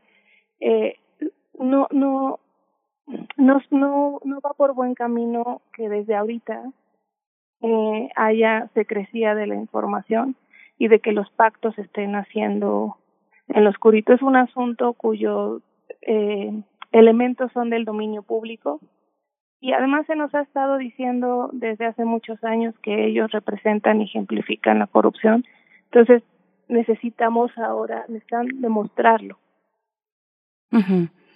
Eh, Andrea Cárdenas, no quiero ya redundar más en este asunto porque las dos ya nos han comentado. Si tienes algo más que agregar, eh, sobre todo mm, perteneciendo a un equipo como el de Quinto Elemento Lab, que tiene una gran responsabilidad, todos los medios la tenemos, pero ustedes eh, específicamente por la investigación periodística que realizaron los últimos dos años, hay seguramente aprendizajes muy importantes sobre cómo tratar las cuestiones judiciales, sobre lo delicado y la, la, la gran responsabilidad que tienen medios que hacen este tipo de seguimientos, porque hay implicaciones.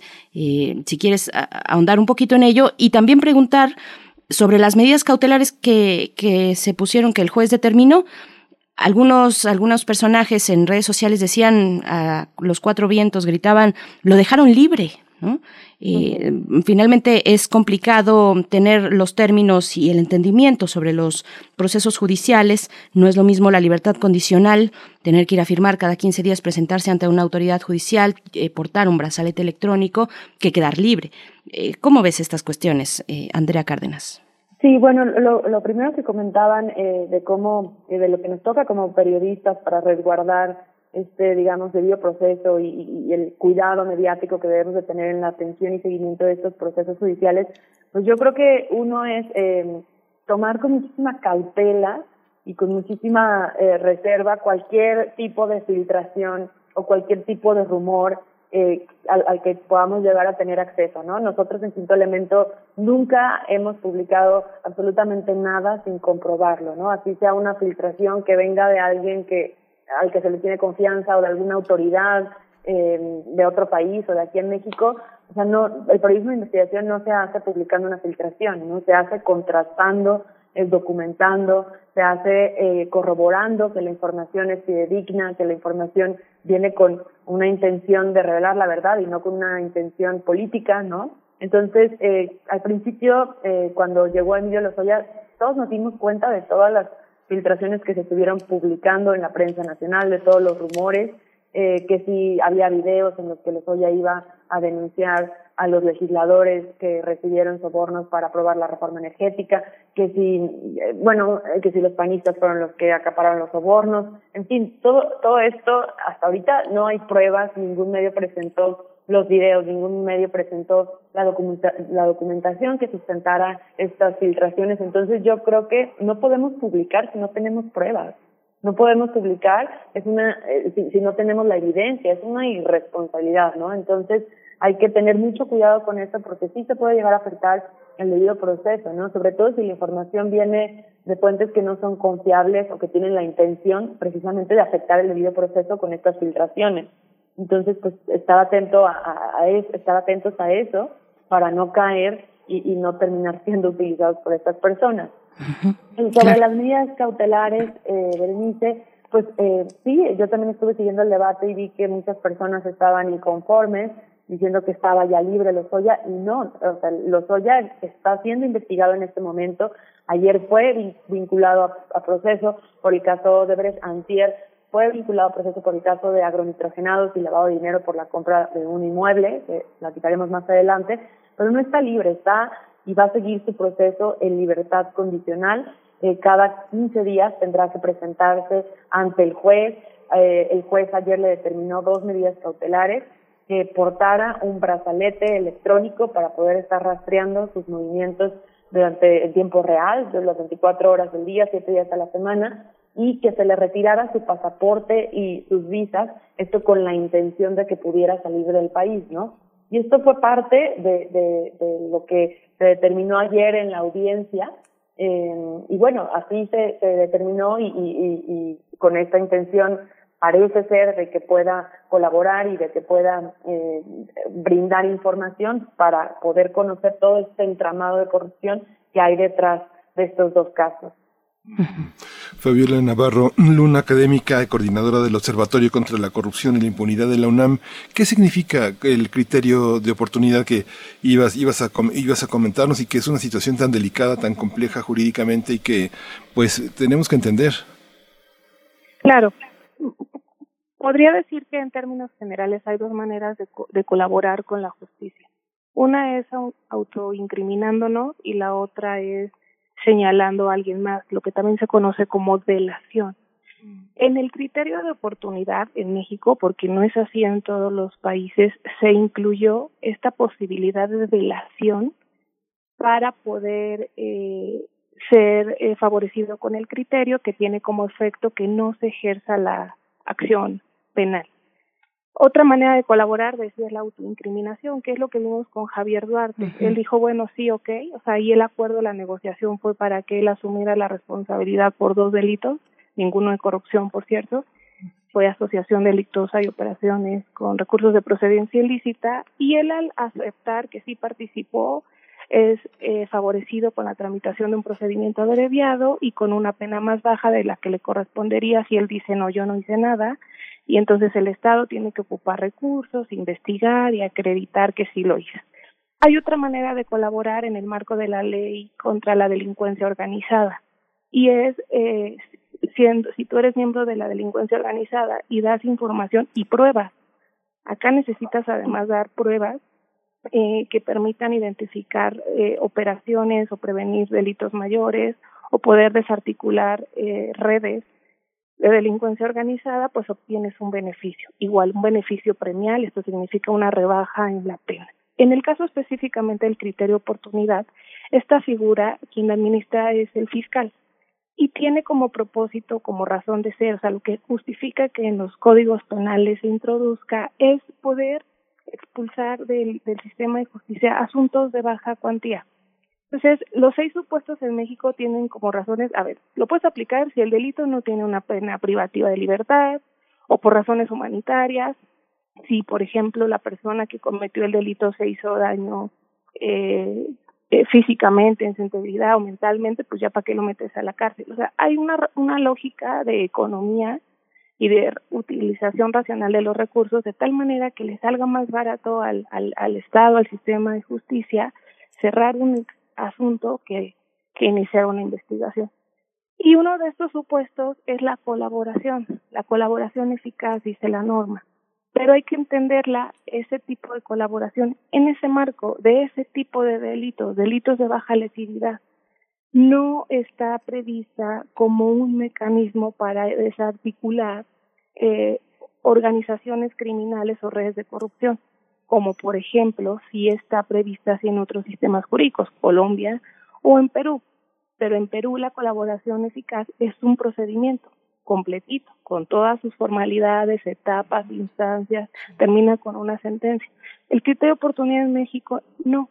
¿Por qué? Porque la razón es esa, reconociendo que los sistemas de justicia están saturados y que la justicia es lenta porque los fiscales y los jueces están llenos de expedientes que se forman todos los días con todos los delitos que se cometen. El sistema dice, mira, vamos a deshacernos de esos asuntos chiquitos, ok, sí robó, es la primera vez que lo hace, es primo delincuente, o sea, no tiene antecedentes penales y además este lo agarraron en flagrancia y entonces recuperamos lo que se llevó y además la víctima no quiere levantar cargos ya. Sí, cometió un delito, sí, pero bueno, no activemos el aparato del Estado. Por eso eh, además, ese artículo es el 256 del Código Nacional de Procedimientos Penales, dice que tienen que observarse un montón de cosas. Y ya decía yo, una de esas cosas es que no se trate de delitos que afecten gravemente el interés público. Y lo que yo decía, con todo y que tenemos que respetar la presunción de inocencia del señor eh, Lozoya, es que son tantos los escándalos de corrupción, es tanto el daño, que eso sí está acreditado, patrimonial a la paraestatal durante el tiempo de su gestión, que estamos ante un concurso de delitos. Eso significa ante muchos, no ante uno. Pues por eso hay que ser cuidadosos. Este, a mí me gustó mucho lo que dijo Andrea de la responsabilidad. Hay que acompañar esto, pero hay que ver también eh, con, con mucha exigencia cómo se aplican estas figuras. Esa figura, el criterio de oportunidad en México, con la legislación que tenemos, no es para manejar asuntos de corrupción, menos cuando implican a servidores públicos de más alto nivel. Aquí es muy interesante todo esto, Fabiola. Muchas gracias. Andrea, aquí mi compañera Berenice Camacho, es, eh, con mucha justicia, reconoce el trabajo de investigación que ustedes han realizado, pero frente a toda esta situación que vive hoy la prensa, ante toda esta manera de recibir la información, ¿Cómo, cómo percibes al, al, conjunto de reporteros, al conjunto de editores y de periodistas que están, que están abordando el tema? ¿Cómo, ¿Cómo se relacionan con el Ejecutivo, con, la, con esta parte también adversaria que también tienen eh, contra el gobierno de la Cuarta Transformación algunos medios y también, por otra parte, los medios aliados a la Cuarta Transformación que a veces pues funcionan como paleros, ¿no? Hay una parte en la que este, tenemos como todo este mosaico. ¿Cómo lo percibes? Cuéntanos un poquito desde una investigación tan seria, tan rigurosa, con tanto tiempo invertido, ¿cómo se ve eh, a muchos eh, periodistas que como pues todo lo hacemos. Cubrimos la presentación de una ecuación matemática y cubrimos la presentación de un programa cultural. Tenemos que enfrentarnos a todo eso, pero cuando hay el rigor de tanto tiempo, de tanto indagar, de tanto pedir, ¿cómo observas el, el trabajo periodístico en este momento? Mira, pues yo creo que no soy nadie para deslegitimar o criticar el trabajo periodístico que los otros han hecho o, como tú mencionabas, eh, los compañeros que están en medios aliados de la 4T o promotores. digo, cada quien hace lo que está en la medida de sus posibilidades, ¿no? Yo afortunadamente trabajo en una organización de, que hace periodismo de investigación serio, profesional, independiente, de largo alcance, entonces donde se nos permite realizar este tipo de investigaciones y este tipo de trabajos que tienen un gran impacto y, y que gracias bueno a, estas investigaciones sobre el caso Odebrecht que desde agosto de 2017 empezó a publicar Quinto Elemento Lab eh, se convirtió en un tema de discusión, en un tema que le empezó a importar al, al resto de los medios de comunicación, ¿no? Hay compañeros que pues nada más pueden eh, trabajar la nota del día y no pueden cubrir más allá de eso porque en sus medios no se les permite hacer investigación y bueno, es lo que hay. Y también hay otros medios que han hecho un periodismo serio, riguroso, como El Economista, por ejemplo, que durante años estuvieron siguiendo eh, cómo fue el desfalco de, de Emilio Lozoya de las arcas de Pemex, ¿no? Y, y algunos se enfocaron en, en cubrir la gestión de Lozoya como director de Pemex, otros se enfocaron en cubrir el, el, entramado de sobornos del esquema de, de Odebrecht de, o las compras de las plantas de fertilizantes, de agronitrogenados y de Fertinal, en fin, eh, yo creo que el trabajo que todos hemos venido haciendo ha sido eh, asumado y ha sido complementario para llegar el día de hoy a, al escenario en el que nos hemos planteado, ¿no? Nadie se imaginaba que en el 2017, cuando Emilio Lozoya acudió en agosto, a, cuando se presentó por primera vez frente a los medios de comunicación para encarar eh, las acusaciones de corrupción en su contra en un hotel que está ahí en Reforma, si no me equivoco, el Sheraton, eh, nadie se imaginaba que varios años después, esto, esta, esta negativa de las acusaciones que en su momento hizo, acompañado de su abogado Javier Cuello Trejo y de Javier Cuello Hijo, iban a terminar en, en este proceso de vinculación que vimos ayer, ¿no? Entonces, el trabajo periodístico que todos han hecho ha sido muy importante. Por supuesto. Eh, bueno, Andrea, qué interesante esto que dices. De pronto yo nada más si puedo agregar es también la idea de que en algunos medios pueden llegar a mandar a reporteros a cubrir la fuente judicial, te toca la fuente judicial y no necesariamente esos reporteros tienen idea de lo que significa incluso una medida cautelar o las mm, distintas eh, fases de un proceso judicial. En fin, hay una responsabilidad por parte de los jefes, de los editores también al momento de cabecear la noticia, ¿no? Esta, esta cuestión del clickbait o la, la, lucha que hay por tener eh, vistas eh, y visitas en, los sitios electrónicos. En fin, es toda una cuestión ahí que, que habrá que, que revisar y seguirle la pista. Yo eh, pasando a la cuestión propiamente del caso, yo les preguntaría, pues, ¿cómo vieron la acusación de la Fiscalía? Está en momentos iniciales, la Fiscalía pide seis meses para eh, recabar las pruebas eh, documentales ya mucho más fuertes, pero ¿cómo vieron este primer saque, por decirlo de alguna manera, de la Fiscalía General con estas pruebas iniciales? ¿Qué hace falta? Qué sí se presenta y qué otros documentos son fundamentales y aún no se cuenta con ellos para eh, ir eh, dándole fuerza a, este caso, Fabiola Navarro. La, la acusación es la parte más relevante del, del proceso penal o del procedimiento, porque todavía no inicia el proceso. eh, débil, débil, la acusación relacionada con agronitrogenados se eh, sustenta en operaciones bancarias eh, que sucedieron entre junio y noviembre del año 2012 antes de que él fuera director de Pemex y eso es lo que le atribuyen como lavado de dinero en relación a la compra de una casa. Ahí la acusación, o al menos otra vez es importante recordar lo que decíamos hace ratito, lo que el chat dice que se dijo, no da cuenta de que se le haya imputado por el daño ocasionado a Pemex con esa compra y otra debilidad de la acusación es que no logra eh, vincular o presentar este otros datos que eh, en relación a otras personas o a otros delitos. Algunos medios de comunicación hablaban de la benevolencia de la fiscalía. Y lo de ayer, pues lo que vimos fue muy similar a lo que vimos antier. Eh, la acusación de ayer es, es más amplia, la de antier fue post operaciones con recursos de procedencia ilícita, la de ayer ya es por cohecho, por operaciones también y por asociación delictuosa. Y llama la atención para quienes somos estudiosos de los eh, asuntos de corrupción que la asociación delictuosa está eh, vinculada a él, la mamá y la hermana, no a otros servidores públicos. Entonces, eh, uno diría, bueno, pero es que estamos en la etapa inicial, es la, es la primera eh, investigación, por eso pidieron un plazo de seis meses para hacer la investigación complementaria.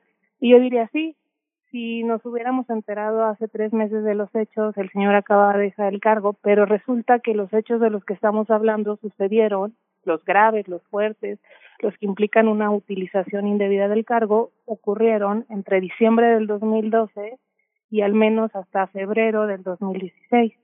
Entonces, lleva cuatro años eh, fuera del cargo y como decía Andrea y recordaba, y lo dijo además este, sin decir algo muy importante, y entiendo por qué, y es que no hay que olvidar que en agosto del 2017 la investigación que hace Quinto Elemento con el equipo de Aristegui Noticias o que publica Aristegui es la que viene a simbrar y hacer que la, fiscalía se tome en serio el asunto, porque nosotros supimos de las primeras revelaciones, declaraciones en el 22 de diciembre del 2016 eh, por el por lo, lo que dijeron altos directivos de Odebrecht en el Departamento de Justicia de Estados Unidos. Y es esta investigación que detalla con nombres, movimientos, cuentas, fechas de agosto del 2017, si no me equivoco, de quinto elemento, la que cambia y replantea y hace que las autoridades tengan que iniciar averiguaciones. Se abrió la, la, la de la CEPADE por, eh, como sabemos, uso de recursos este, ilícitos y sabemos cómo concluyó dos meses después con la destitución del fiscal. Y luego quedó la otra vía, la de la fiscalía, que entonces se llamaba Procuraduría por cohecho. Entonces, si llevan al menos desde el 2017 con una investigación abierta por los hechos vinculados a Odebrecht, a estas alturas ya tendría que haber muchísimos más elementos. Ya eh, idealmente no tendría sentido que se pidiera este plazo de, de ampliación. Llevan años con los expedientes. Este asunto hay que recordar también de manera muy rápida que el asunto Odebrecht se ha tramitado eh, en otros países y ha concluido con 500 imputados, no estoy exagerando, es el caso de Brasil. Este, en Perú hay eh, un presidente tuvo que renunciar y un expresidente se quitó la vida con motivo de las acusaciones y se acusó además a un montón de personas y se decomisaron bienes y se recuperaron cuentas. Lo que quiero decir con esto es que hay que darle mucho seguimiento a la acusación, eh, porque esta es la que va a determinar el curso de los hechos. Una acusación bajita, pues le va a facilitar, por supuesto, a, a, la persona imputada, este, el que pueda evitar eh, uno que se consiga uno de los fines del proceso penal, que es eh, que realmente podamos conocer la verdad, cómo operaba esa maquinaria que que se nos ha contado que funcionaba y operaba desde Pemex. Y la otra, otro fin constitucional muy importante también que tenemos que asegurarnos se cumpla es evitar que las conductas queden en la impunidad, porque el mensaje es tiene efectos generales y nocivos para todo. Sí, se vale hacer lo que sea, este y no pasa nada con que después tú me vengas y quieras colaborar conmigo, me digas que voluntariamente estás dispuesto a a darme información, ya está. Hablas de Perú una vez más y yo pienso en los sistemas comparados y en si, si nuestro sistema de justicia está diseñado o no para perseguir la corrupción, este gran fenómeno, la, la corrupción como fenómeno.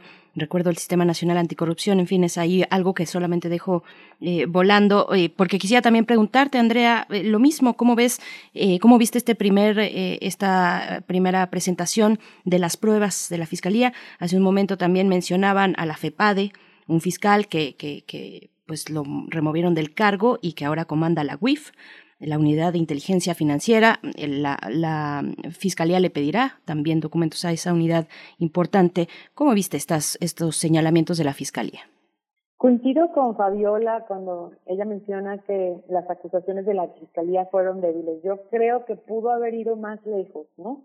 Tardaron años investigando. La investigación del caso Odebrecht comienza en enero del 2017 y pues desde entonces se supone que estuvieron haciendo eh, solicitudes de asistencia jurídica internacional a otros países, que estuvieron recabando testimonios, indicios, declaraciones, pruebas, en fin. Y, ayer, lo que ayer y antier en las primeras audiencias, eh, percibimos que falta por incluir información en las acusaciones de los fiscales. A ver, eh, si vamos por partes, ¿no? En, en, la primera audiencia que tiene que ver con el caso de agronitrogenados, como mencionaba Fabiola, se documentó el delito, se, se, le vincula por el delito de lavado de dinero por la compra de una casa que hace en el fraccionamiento de Lomas de Besares, en Emilio Lozoya, con recursos que le depositó Altos Hornos, Alonso Ancira, entonces director de Altos Hornos, en noviembre del 2012, tres millones de dólares. Hay que recordar que en esta, en este mes de noviembre, Emilio Lozoya no era todavía director de Pemex, era eh, parte del equipo de transición de Enrique Peña Nieto, quien ya era presidente electo. Lo que no está documentando la, la Fiscalía Mexicana son otros pagos de 3.7 millones de dólares que Altos Hornos depositó un mes después de que se realizara la compra de la planta de agronitrogenados. Esto fue en el 2014, cuando ya Emilio Lozoya era director de Petróleos Mexicanos. A partir de una investigación que se publicó en Quinto Elemento Lab en agosto del 2018, se lograron documentar estos pagos porque se tuvo acceso a, a, información, a estados de cuenta bancarios, a las transacciones financieras que estaban en poder del Tribunal Superior de Justicia de Brasil. Y en estos documentos se, se ve claramente el origen de estos recursos, salen de Altos Hornos, la fecha en que se, de qué cuenta, la fecha en que se realizó la transacción, la cuenta, el nombre de la empresa que recibe los pagos. Y desconocemos e ignoramos totalmente por qué la Fiscalía no incluye estas acusaciones que creo que todavía son mucho más poderosas, porque no digo que, las, que, que los pagos que haya recibido antes de ser funcionario no sean importantes, no, sí lo son, pero ya era funcionario público, ya es otro delito el recibir ese tipo de pagos, ¿no? Y no se acreditó. No sabemos si en los seis meses que siguen, que, que se pidió la ampliación de la investigación, se van a incluir o no se van a incluir, pero esto es muy importante. Otro tema que ya también mencionaba Fabiola, que no se incluye en las acusaciones, es que hasta ahora ni Lozoya ni nadie está imputado por el desfalco en Pemex.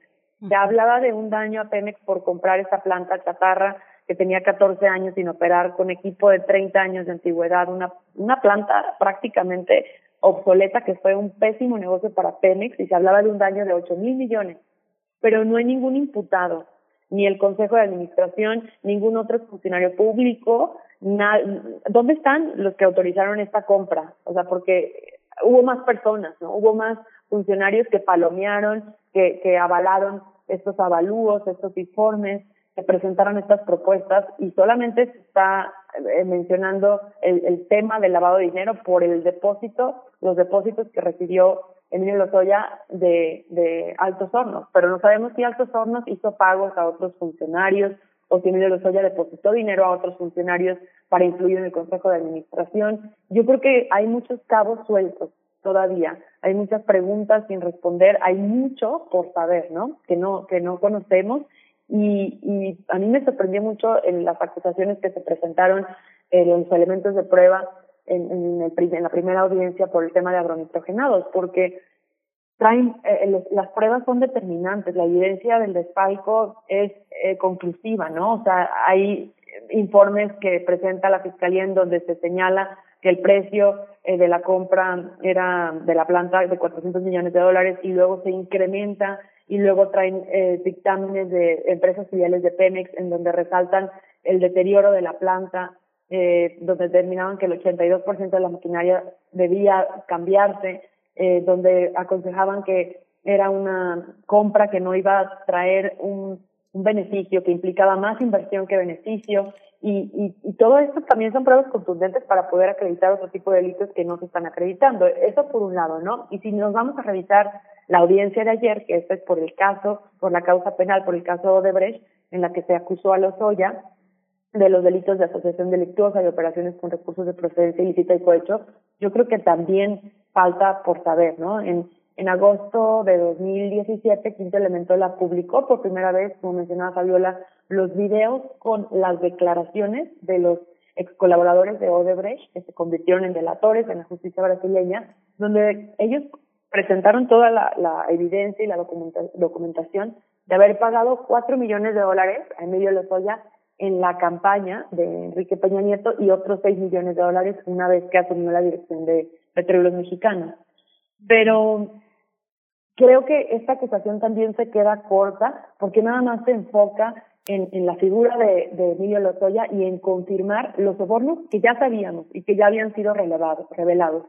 Pero no va más allá en indagar si hubo más exfuncionarios implicados. No vimos que la fiscalía presentara pruebas eh, para, para poder constatar o para poder haber, uh, confirmar hubo más pagos. A mí me sorprende que en México, México haya sido el país de América Latina, de los 12 países en los que Odebrecht eh, invirtió, digamos así, entre comillas, dineros y pagos ilegales para tener contratos eh, de obra pública a cambio eh, México fue el, que tuvo el menor monto de sobornos confesados, ¿no? Y cuando se hicieron los acuerdos de colaboración con la empresa y con los eh, funcionarios en otros países, se descubrió que eran mucho más grandes los montos confesados.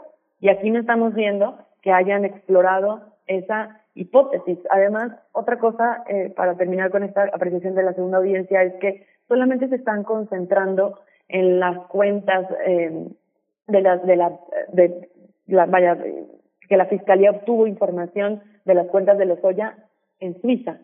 Pero sabemos, por solicitudes de información, que la fiscalía también pidió a otros países documentación bancaria. En abril del 2018 a Mónaco, a las Islas Vírgenes Británicas, a Liechtenstein, Antigua y Barbuda, a Estados Unidos, pidió información sobre las empresas de Lesoy en Alemania. Y todo esto no lo estamos viendo en los elementos de prueba que fueron presentados el día de ayer. Entonces, pues todavía falta mucho por saber y, y hay que estar al pendientes y darle seguimiento a las audiencias que subsecuentes, porque es muy importante que, pues, si se llega a un acuerdo de colaboración, podamos saber cómo se aplican estas figuras, cómo, cuáles, conocer con detalle cuáles son los términos, como sí sucedió en otros países en donde se llegaron a estos acuerdos, ¿no? O sea, creo que aquí no nada más importa qué diga Lozoya, sino cómo lo puede probar. Eso va a ser determinante para que un acuerdo de este tipo eh, pueda tener, vaya, algún valor, ¿no? Y que haya pruebas para evidenciar y para procesar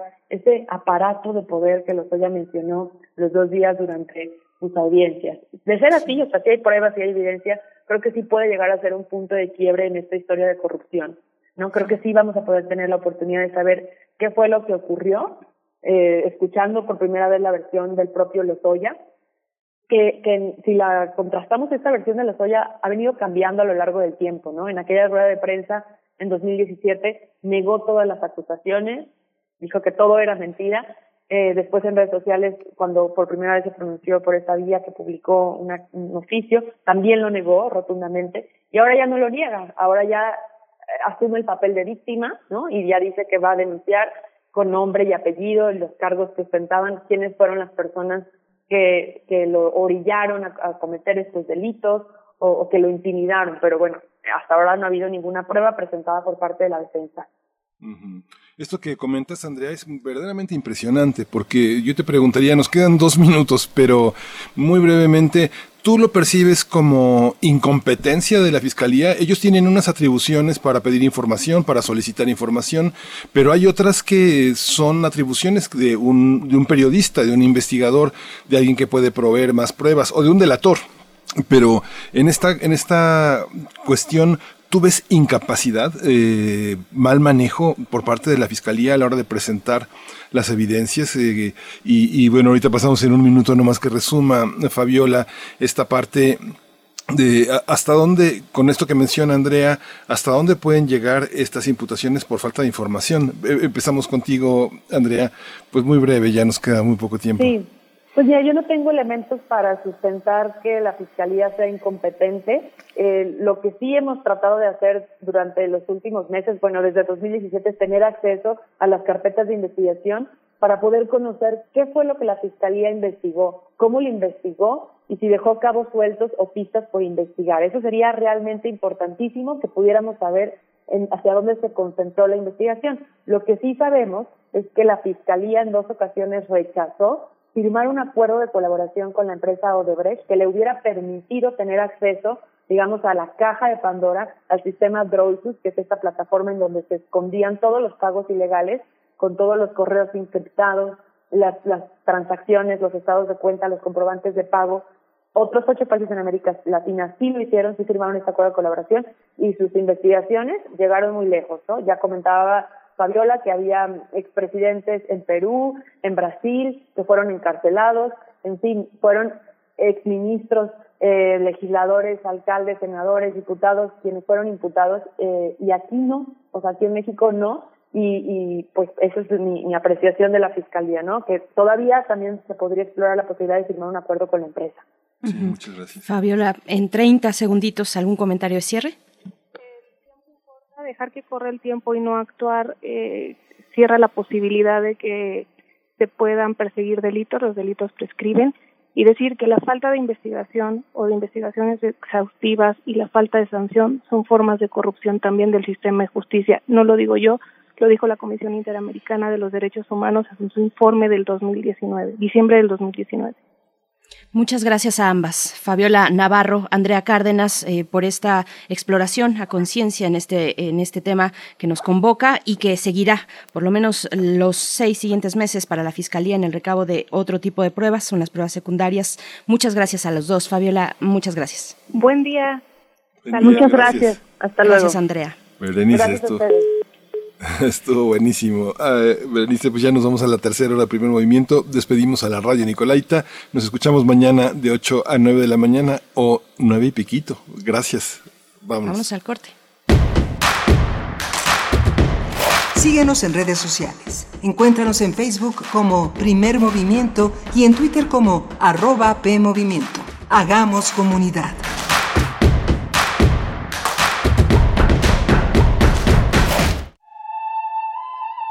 Las palabras que cuentan experiencias nos transportan a conocer diferentes pensamientos y culturas. Te invitamos a recordar el viaje que nos llevó a conocer la vida y obra de poetas en lenguas originarias. Voces desde la raíz. Voces desde la raíz. Entrevistas de poeta a poeta para encontrar un solo corazón. Acompáñanos en esta retransmisión los jueves a las 10 de la mañana y los domingos a las 15.30 horas. Déjate envolver por esta producción de Radio UNAM y el Programa Universitario de Estudios de la Diversidad Cultural y la Interculturalidad. Radio UNAM, Experiencia Sonora.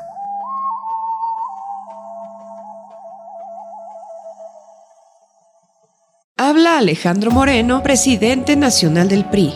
Al PRI nunca le quedó grande ninguna contingencia. Nuestros gobiernos le hicieron frente a huracanes, terremotos e inundaciones y siempre sacamos al país adelante. Pero gobernar no es cuestión de palabras. En el PRI defenderemos los apoyos que cuidan a la población, firmes contra el coronavirus y en defensa de la economía familiar.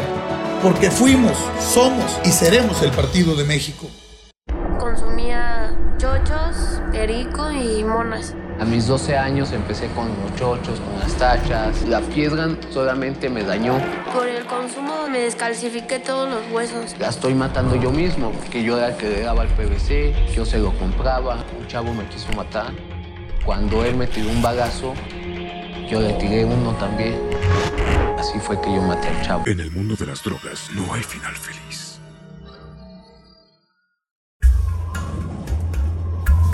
A lo largo de los años, la especie humana ha dejado una huella de destrucción en el planeta. Estamos muy cerca del punto de no retorno. Este es el momento de realizar nuestro cambio de conciencia.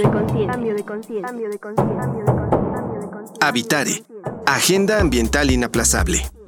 Te invitamos a escuchar las labores que hacen nuestras científicas y científicos para tratar de salvar nuestra casa. Y las recomendaciones para que desde tu trinchera ayudes a cuidar el ambiente. Todos los lunes a las 16 horas, por el 96.1 de FM. Radio UNAM. Experiencia sonora.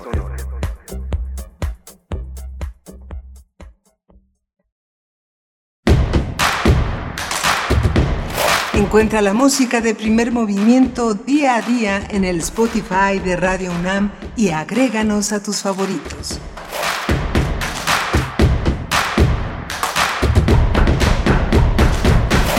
Hola, buenos días. Hoy es eh, jueves 30 de julio y estamos a punto de eh, ya estar eh, totalmente en la segunda mitad de este año 2020 y estamos aquí en primer movimiento en Radio NAM en Adolfo Prieto 133, Arturo González y Frida Saldívar en la producción, Arturo González en los controles técnicos, Frida en la dirección de orquesta y Berenice Camacho del otro lado de la línea. Berenice. Aquí estamos, Miguel Ángel Quemain. Estamos, bueno, después de una toda una hora que dedicamos y que nos queda corta, una hora exhaustiva para hablar del proceso judicial, judicial contra Emilio L. Así eh, es la manera en que debemos nombrar eh, con toda responsabilidad. Eh, pues bueno, qué, qué interesante, cuántos comentarios que se acercan también en redes sociales. Gracias por escribir. Eh, son, son muchísimos, eh, pero solamente mm, quiero mencionar los nombres. Carlos Cervantes, por aquí a ti te hace una pregunta sobre los medios a favor de la 4T. Eh, también Rosario Martínez dice, nos volvieron a dar a tole con el dedo. Vamos a ver, vamos a ver. Esto apenas va empezando, en realidad. Xochitl Arellano también nos da los buenos días desde California. Está Mirko Zun por acá. Miguel Ángel G. Mirán, Abel Arevalo, a todos ustedes, Refrancito también. Pues es que son muchos los comentarios, nos aventamos toda una hora mm, royendo este y apenas si llegamos a la superficie de algo que continuará, que por lo menos estos seis meses iniciales son para el recabo de pruebas, de pruebas eh, intermedias por parte de la Fiscalía, es lo que eh, la petición que hizo al juez del reclusorio norte a cargo de esta primera eh, de este audiencia inicial. Se le, conceden, se le conceden a la Fiscalía estos seis meses, quedan las medidas cautelares que ya mencionábamos, no es que esté en libertad, está vinculado a proceso con medidas cautelares específicas, se encontrará en el hospital donde se recupera de una anemia y eh, con un brazalete electrónico con vigilancia de la Policía eh, Federal Ministerial y también con después de su, su alta en el hospital tendrá que firmar cada primero y quince del mes asistir ante una autoridad judicial a firmar, a, asegurar su permanencia en el país. Se le retiraron su, su, visa, su pasaporte, en fin, toda esta configuración de elementos que el juez decidió para este caso y pues mucho, mucho seguiremos conversando al respecto, Ángel. Sí, ha sido muy importante todos estos procesos y aquí en primer movimiento pues eh, eh, hemos tenido la, la, fortuna de poder ver algunos otros procesos eh, históricos que corresponden a visiones que hoy nos explican muchos de los, eh, de los procedimientos que tenemos que seguir en una sociedad que aspira a ser democrática y que está de la mano eh, inevitablemente, forzosamente, del cambio que ha propuesto este gobierno de la Cuarta Transformación. Cuando vimos, cuando escuchamos a Alfredo Ávila y sus disertaciones, su análisis sobre procesos históricos que tienen que ver con nosotros, pues resulta muy importante. Lo mismo el caso de Federico Navarrete, que él logra como transpolar, hacer una visión desde el presente, desde el del pasado, como un gran historiador, como un gran ensayista que es. Hemos tenido la oportunidad de conversar ahora con Rebeca Villalobos, que habló de Juárez, la construcción del retórica del héroe, Ayer pudimos hablar eh, sobre las cartas eh, de Margarita Massa y el proceso de Juárez. Nos recordó muchas cosas, un proceso que da origen a la Constitución de 1857, la configuración geopolítica del país, eh, todo este mundo que nos explica en qué consisten los gran, las grandes transformaciones y cómo los grandes, las grandes instituciones y los grandes hombres de México lo han hecho. Estamos en un proceso pues muy semejante de muchos cambios. Este cachorro de la revolución mexicana, Emilio Lozoya, desde el abuelo hasta el padre, hasta llegar a él, pues implica una conmoción de un sistema en el que podríamos pensar que a río revuelto, a río revuelto, revolucionario, ganancia de pescadores. Y muchos pescadores pues abusaron, se quedaron con toda la con toda la carga en sus bolsillos. Y hoy tenemos ese poder inmenso que tienen estas sociedades de políticos pues que se han convertido en los grandes delincuentes de México, que han gobernado los estados. Y el más del 50% de ellos han sido gobernados por delincuentes que hoy están indiciados, ¿no? Uf, qué, qué narrativa y qué hilo que, que nos llevaría todavía muchas horas más Vamos a ir con la poesía necesaria. Después tendremos para nuestra mesa del día. Hoy les debemos, hoy que es jueves, les debemos la, la mesa de los mundos posibles con el doctor Alberto Betancourt. Les manda muchos saludos, muchos abrazos. No pudo estar con nosotros y, le mandamos un fuerte, fuerte abrazo, doctor Alberto Betancourt. Si nos estás escuchando, eh, pronto nos escuchamos contigo, nos encontramos contigo. Pero en esta ocasión, la mesa del día estará, bueno, no se la pueden perder. Vamos a conversar con Rodrigo Medellín. Él es biólogo, fundador y director del programa para la Conservación de Murciélagos de México. En diversas ocasiones ha estado aquí y de verdad que es un invitado de lujo. Eh, eh, tiene una facilidad para eh, seguir y, y, sensibilizar sobre los temas de conservación y de las distintas especies en riesgo. Vamos a hablar con él acerca del informe mundial sobre los delitos contra la vida silvestre y los bosques un informe de 2020, un informe muy reciente, así es que bueno, eso nos espera para la mesa del día. Después, nuestra sección de derechos humanos, reflexiones sobre el regreso escolar y las opiniones que se pueden construir para esta nueva normalidad. Vamos a hablarlo con Alicia Vargas Ayala, directora del CIDES-IAP eh, el Centro Interdisciplinario para el Desarrollo Social, integrante del Consejo Directivo de la Redim, y con ella hemos seguido los temas de infancia y adolescencias en México. Así es que esto para la hora que inicia 9 con 11, vamos con la poesía necesaria en la voz de Miguel Ángel Quemain. Gracias,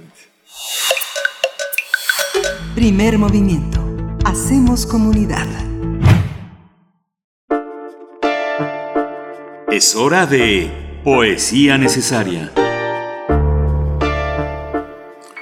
Pues eh, como les había prometido, eh, seguimos en la celebración de los 50 años del Tigre en Casa, este gran poema de Eduardo Lizalde que, que publicó en 1970 y que continúa como una gran influencia, como una gran lección dentro de la historia de la poesía y la literatura mexicanas, como un, como un parteaguas, un, un verdadero, una verdadera contribución. Eh, Eduardo Lizalde sigue siendo pues uno de nuestros grandes, más grandes poetas vivos y cumplió 91 años y está pues, como se dice en el lugar común, fresco como una lechuga, un, hombre de una gran inteligencia y de una gran sabiduría y que este poema nos lo recuerda de una manera muy, eh, muy precisa. Eh, vamos a acompañarlo con la música que ha seleccionado Anastasia Sonaranda, estos linajes del viento en el que hoy vamos a escuchar la alegría del cielo Hanak Pashap Kusikuinin, que es un himno procesional para las festividades dedicadas a la Virgen María, que lo compuso con letra y música antes de 1622 Juan Pérez Bocanegra, un sacerdote secular que publicó él mismo en Lima en 1631 y que todavía existe la posibilidad de que lo haya compuesto un indígena o anónimo, y es la primera obra polifónica compuesta y publicada en el Nuevo Mundo. Su letra está escrita en quechua, un idioma en que el autor español era un consumado maestro ya que fue examinador general de lenguas nativas. La interpretación está a cargo de El Lima Ensamble bajo la dirección de Gabriel Garrido. Disfrútenlo. El tigre en la casa es el tercer fragmento. Dice un poema de Bonifaz Nuño como epígrafe. Dice, lo he leído, pienso, lo imagino, existió el amor en otro tiempo, será sin valor ni testimonios. Recuerdo que el amor era una blanda furia, no expresable en palabras, y mismamente recuerdo que el amor era una, fiera lentísima, mordía con sus colmillos de azúcar y endulzaba el muñón al desprender el brazo. Eso sí lo recuerdo, rey de las fieras, jauría de flores carnívoras, ramo de tigres era el amor, según recuerdo. Recuerdo bien que los perros se asustaban de verme, que se erizaban de amor todas las perras, de solo otear la aureola, oler el brillo de mi amor, como si lo estuviera viendo, lo recuerdo casi de memoria. Los muebles de madera florecían al roce de mi mano, me seguían como falderos grandes y magros ríos, y los árboles, aun no siendo frutales, daban por dentro resentidos frutos amargos. Recuerdo muy bien todo eso, amada, ahora que las abejas se derrumban a mi alrededor con el buche cargado de excremento. 4. Que tanto y tanto amor se pudra, oh dioses, que se pierda tanto increíble amor que nada quede amigos de esos mares de amor, de esas verduras pobres de las eras que las vacas devoran lamiendo el otro lado del césped, lanzando a nuestros pastos las manadas de hidras y langostas de sus lenguas calientes, como si el verde pasto celestial, el mismo océano, salado como arenque, hirvieran, que tanto y tanto amor y tanto vuelo entre unos cuerpos, al abordaje apenas de su lecho, se desplome que una sola munición de estaño luminoso, una bala pequeña, un perdigón inocuo para un pato, derrumbe al mismo tiempo todas las bandadas y desgarre el cielo con sus plumas. Que el oro mismo estalle sin motivo, que un amor capaz de convertir al sapo en rosa se destroce, que tanto y tanto una vez más y tanto y tanto imposible amor lo inexpresable nos vuelva tontos, monos, sin sentido, que tanto amor queme sus naves antes de llegar a tierra, es esto, dioses, poderosos, amigos, perros, niños, animales, domésticos, señores, lo que duele.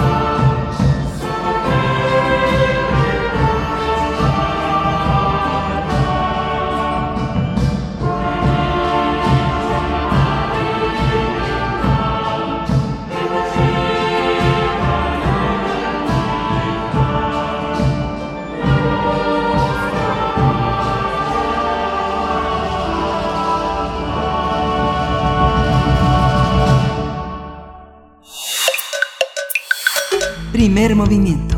Hacemos comunidad. La mesa del día. El informe mundial sobre los delitos contra la vida silvestre y los bosques 2020, presentado por la Oficina de las Naciones Unidas contra la Droga y el Delito, enfatiza la amenaza que el tráfico de especies supone para la, la naturaleza y la biodiversidad del planeta.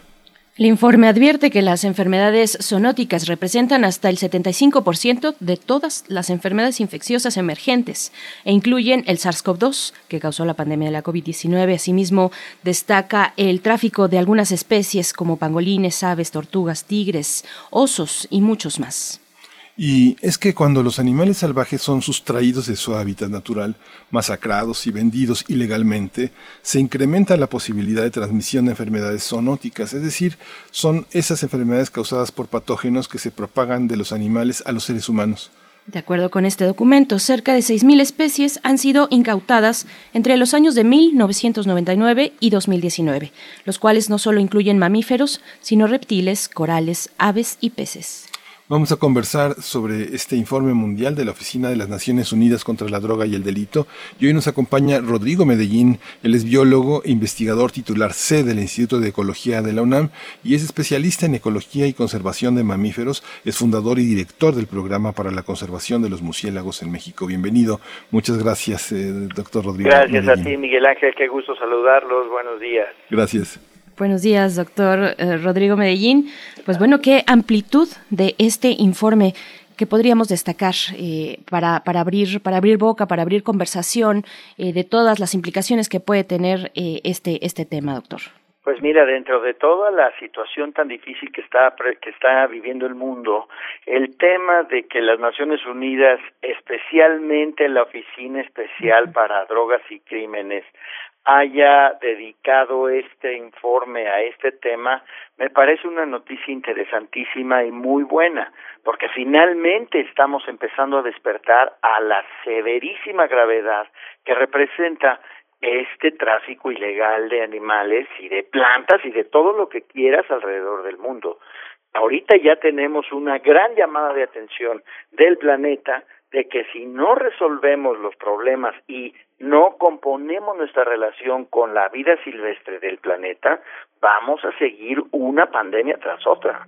Sí, justamente esta parte que tiene que ver con un informe muy amplio y muy detallado. Está, está, eh, está presentado en seis bloques que incluyen distintas regiones y distintos temas. Si puedes hablar un poco, está, está accesible en Internet, lo podemos consultar también en español, cómo, cómo aproximarnos desde la realidad nacional y cómo también contribuye esta visión a entender toda la, toda la transmisibilidad de enfermedades de las que podemos ser eh, este, acreedores justamente por nuestra pasividad, nuestra inacción y a veces nuestra complicidad. ¿no? Sí, correcto. Mira, eh, ya la secretaria general de CITES, la señora Ivonne Higuero, de Panamá, eh, ya declaró también la, sobre la importancia de este documento.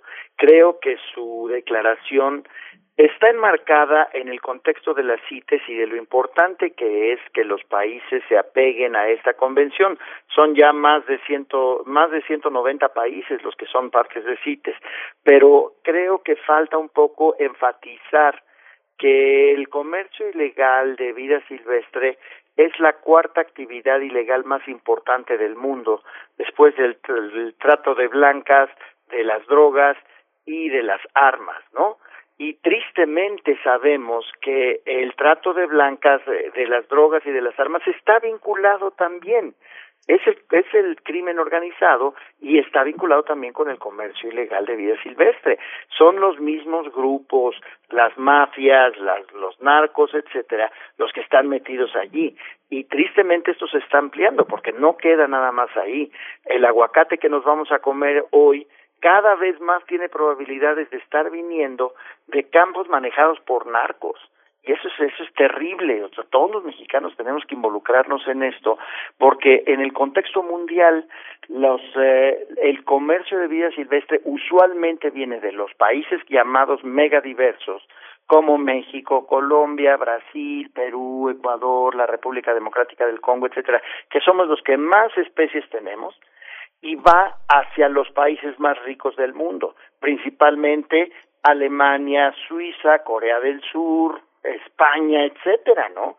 Eh, em, tenemos que hacer fuerza unos con otros para evitar eh, que, que, las especies se, se, se terminen y para evitar pandemias adicionales. En el informe, bueno, al menos en la parte inicial se habla se mencionan las redes de delincuencia organizada transnacional, es eh, la manera en la que las definen. Eh, ¿cuáles, ¿Cuáles son los alcances, la dimensión? Porque estamos hablando de un informe que recupera el número de confiscaciones eh, ilegales, que es enorme. 180 mil son el número de confiscaciones que, que, mm, a las que sigue este informe en 149 países y territorios. ¿De qué tamaño es este gran problema? Ya nos decía, la cuarta eh, mm, causa de comercio ilegal eh, está en el número cuatro, pues, eh, en alrededor del mundo de comercio ilegal de vida silvestre. Doctor, ¿de qué estamos hablando? Que todos los decomisos que les decimos en español, esos 180 mil son una muestra pequeñísima de lo que pasa por debajo de nuestras narices. O sea, esto es nada más, o sea, tú imagínate una profepa tan debilitada como la tenemos hoy, unos puertos, aeropuertos y fronteras tan debilitados como los tenemos hoy para hacer vigilancia de lo que sale. Ustedes se acuerdan del decomiso de, creo que fueron tres mil tortugas hace dos o tres meses, que de pura casualidad encontraron en el aeropuerto de Cancún, pero es de pura casualidad.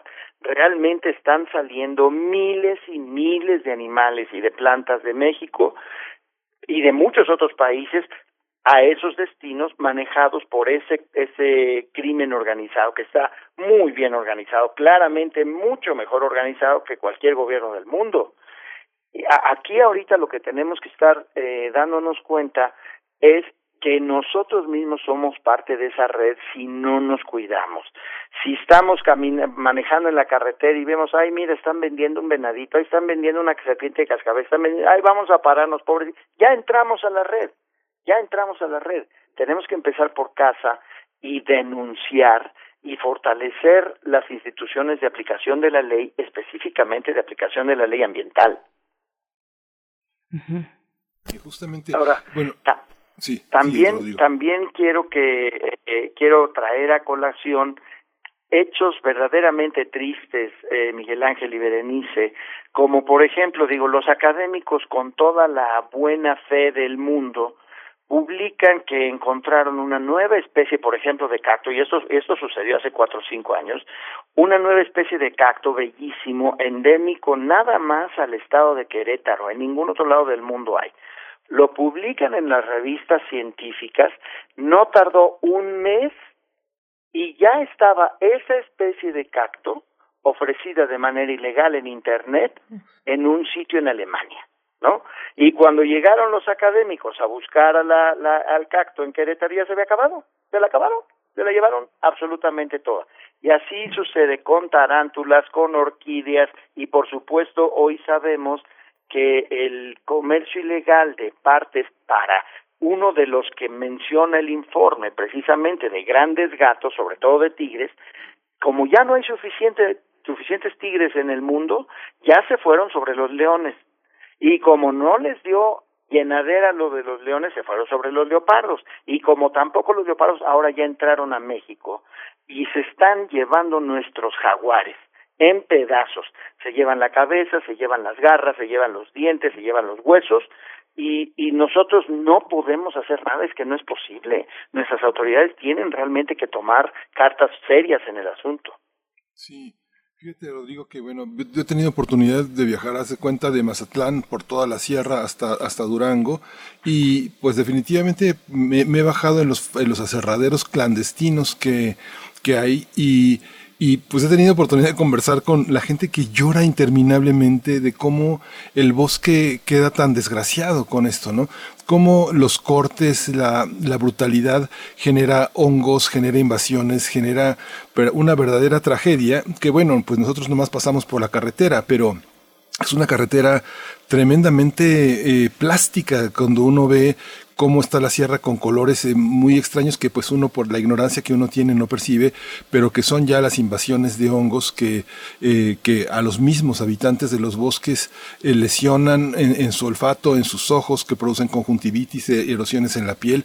Pero uno viaja de Campeche hacia Mérida y ve los santuarios de los cactus que también son, se los llevan para las grandes casas, para las grandes mansiones mexicanas del Caribe y de otras partes en trailers que los cortan y, y, los ves mutilados y ves que también cicatrizan, pero hay una mutilación, hay un llanto que, pues no sé, a lo mejor es un poco cursi que lo diga así, pero que uno percibe el llanto de estos santuarios cuando atraviesa esas carreteras y esos, esos lugares.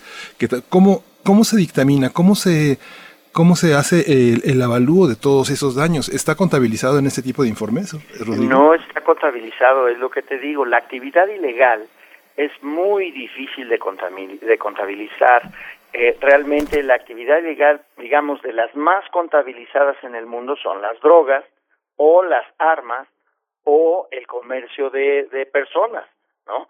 Y, y aún así, ¿cuántos casos no siguen sucediendo de, de gente que los encuentran o muertos o a la mitad del desierto o de armas que siguen entrando por más que digan los Estados Unidos que esos pobres mexicanos tienen un un este una guerra por las armas quién sabe por las drogas quién sabe qué pues las armas vienen de los Estados Unidos que no se hagan tontos y ellos lo saben perfectamente bien. Entonces la la el comercio ilegal es muy difícil de, de, de dictaminar, de conocer, de, de documentar. Pero hay que recordar, Miguel Ángel, es que es muy importante que todos tenemos culpa en esto. Cuando tú o yo andamos en, el carro y hace frío como ahorita y dices, ay, voy a echar a andar la chimenea y te paras contra la camioneta que está vendiendo leña, estás promoviendo el comercio ilegal. Esa camioneta que está vendiendo leña impunemente y que pasan las patrullas y que no le dicen nada, eso es ilegal.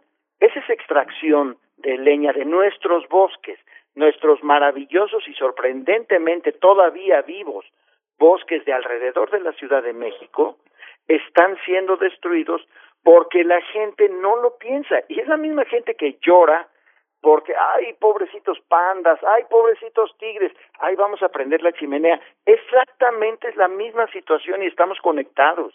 Tenemos que tener una mucha mayor conciencia ambiental, conciencia de comunidad y poder ser capaces de yo decirle a mi vecino, ¿sabes qué, amigo? Ya no compres leña, mano la verdad es que se está, si te gustan los bosques de México, se está agotando la leña. Ya por favor, los bosques se están acabando porque nosotros queremos prender nuestra malvada chimenea. Yo creo que ya es hora de que pensemos en comunidad, pensemos en el en el bien común en todo el país. Las enfermedades zoonóticas son un punto central de este informe y nunca más adecuado, ahora que eh, no podemos tener más conciencia de lo que implica esta relación eh, fatal con la naturaleza, eh, con, con, la enfermedad de la COVID-19 que ahora azota a todo el mundo. ¿Qué decir de esta cuestión? ¿Qué revela este informe en cuanto a las enfermedades zoonóticas, doctor? Es, es un ejemplo más de que los seres humanos nos hemos estado metiendo cada vez a sitios más remotos en donde constantemente, ahí están los patógenos, sabemos que ahí están los patógenos, pero en los sitios más remotos y más intactos, los patógenos están diluidos, están en densidades bajas, porque sus hospederos, los ratones, los pajaritos, lo que sea que lo tienen, están en densidades bajas en los ecosistemas intactos. Cuando llega el ser humano a deforestar, a extraer, a matar los para comida, lo que tú quieras, estamos simplificando los ecosistemas y haciendo fácil el crecimiento poblacional de las especies oportunistas como esos ratones, como muchos pajaritos, como muchos otros animales, y esos eh, esas especies oportunistas tienen sus propios patógenos. Y cuando las especies oportunistas se hacen superabundantes, pues claro que los patógenos también se hacen superabundantes. Eh, esos mercados que hay en el sureste asiático, no solamente en China, también en Vietnam, en Malasia, en Indonesia, en Myanmar, todos esos países que tienen esos mercados donde apilan animales ilegalmente capturados en el campo unos encima de otros y las civetas están defecando sobre los pangolines y los pangolines están defecando sobre los faisanes, etcétera, etcétera, pues es un cambiadero de patógenos que ya te quieres imaginar. Y eso es lo que permite, lo que facilita y promueve las pandemias adicionales. Esa es una de las fuentes, ¿no? Y por eso hemos dicho muchas veces que la primera línea de defensa para la siguiente pandemia es la conservación de los ecosistemas. Porque si están los, los ecosistemas intactos, prístinos y muy complejos, con muchas plantas y muchos animales, entonces los patógenos no tienen manera de eh, salir y causar esos brotes que se convierten en pandemias. Pero hay otro muy importante, que creo que es muy importante, que también lo comentemos aquí, que eh, se refiere a nuestros propios hábitos de consumo de carne, ¿no? Eh, ahorita nos olvidamos por esta pandemia tan terrible que nos ha afectado tanto, nos olvidamos, pero tenemos la influenza aviar que nos afecta cada tres, cada cuatro, cada cinco años. Ustedes se acordarán de que hace unos años, hace como diez años, eh, México fue, fue afectado por la influenza AH1N1 y, y esa influenza H1N1 salió de granjas de eh, pollos.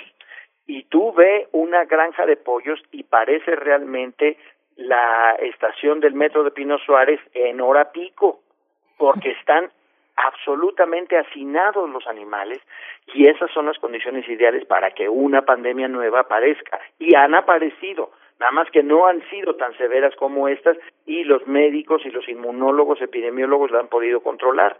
Pero es cuestión de tiempo, nos va a volver a agarrar porque nosotros seguimos queriendo ir al súper y agarrar nuestro, nuestro, nuestra pechuga de pollo ahí en la charolita blanca, ay, ay, mira, vamos a, no sabemos ni de dónde viene ni cómo fue producido ese pollo. Y eh, si ese, si los derechos de ese pollo no son respetados al máximo, entonces nos va a afectar a nosotros, porque en la salud de esos pollos va nuestra salud, y así como los pollos, estoy hablando de los cerdos, de las reses, de lo que tú quieras.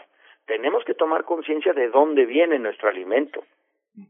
Sí, Rodrigo, y bueno, ahora que dices eso, digo, desde hace por lo menos tres décadas, no sé, en muchos mercados europeos, el, londinense, por ejemplo, no sabes ni qué pieza de la carne compras porque todo ha sido totalmente tan ablandado para no para no, no, hacernos preguntas, como tú dices, que no sabemos ni, ni de qué parte, si es una pierna, si es lomo, porque eso altera mucho al consumidor saber, saber qué parte del animal se va se va a engullir. Pero bueno, quería hacerte una última pregunta antes de cerrar esta, esta conversación, que cerrará mi compañera Berenice, pero me, me, da la impresión en este informe sobre también sobre psicotrópicos que faltan matices a la hora de reconocer eh, toda la discusión que en los distintos países se ha elaborado acerca del cannabis, de la marihuana, de, los, de, los, algunos psicotrópicos que ahora hemos aquí en primer movimiento hemos puesto en la mesa de discusión sobre, sobre la ley, sobre sus reglamentos, sobre sus alcances y sobre activismo que busca el consumo de la cannabis eh, para cuestiones lúdicas, para cuestiones recreativas, para cuestiones de salud. ¿Cómo entender este informe en, ese, en esa relación?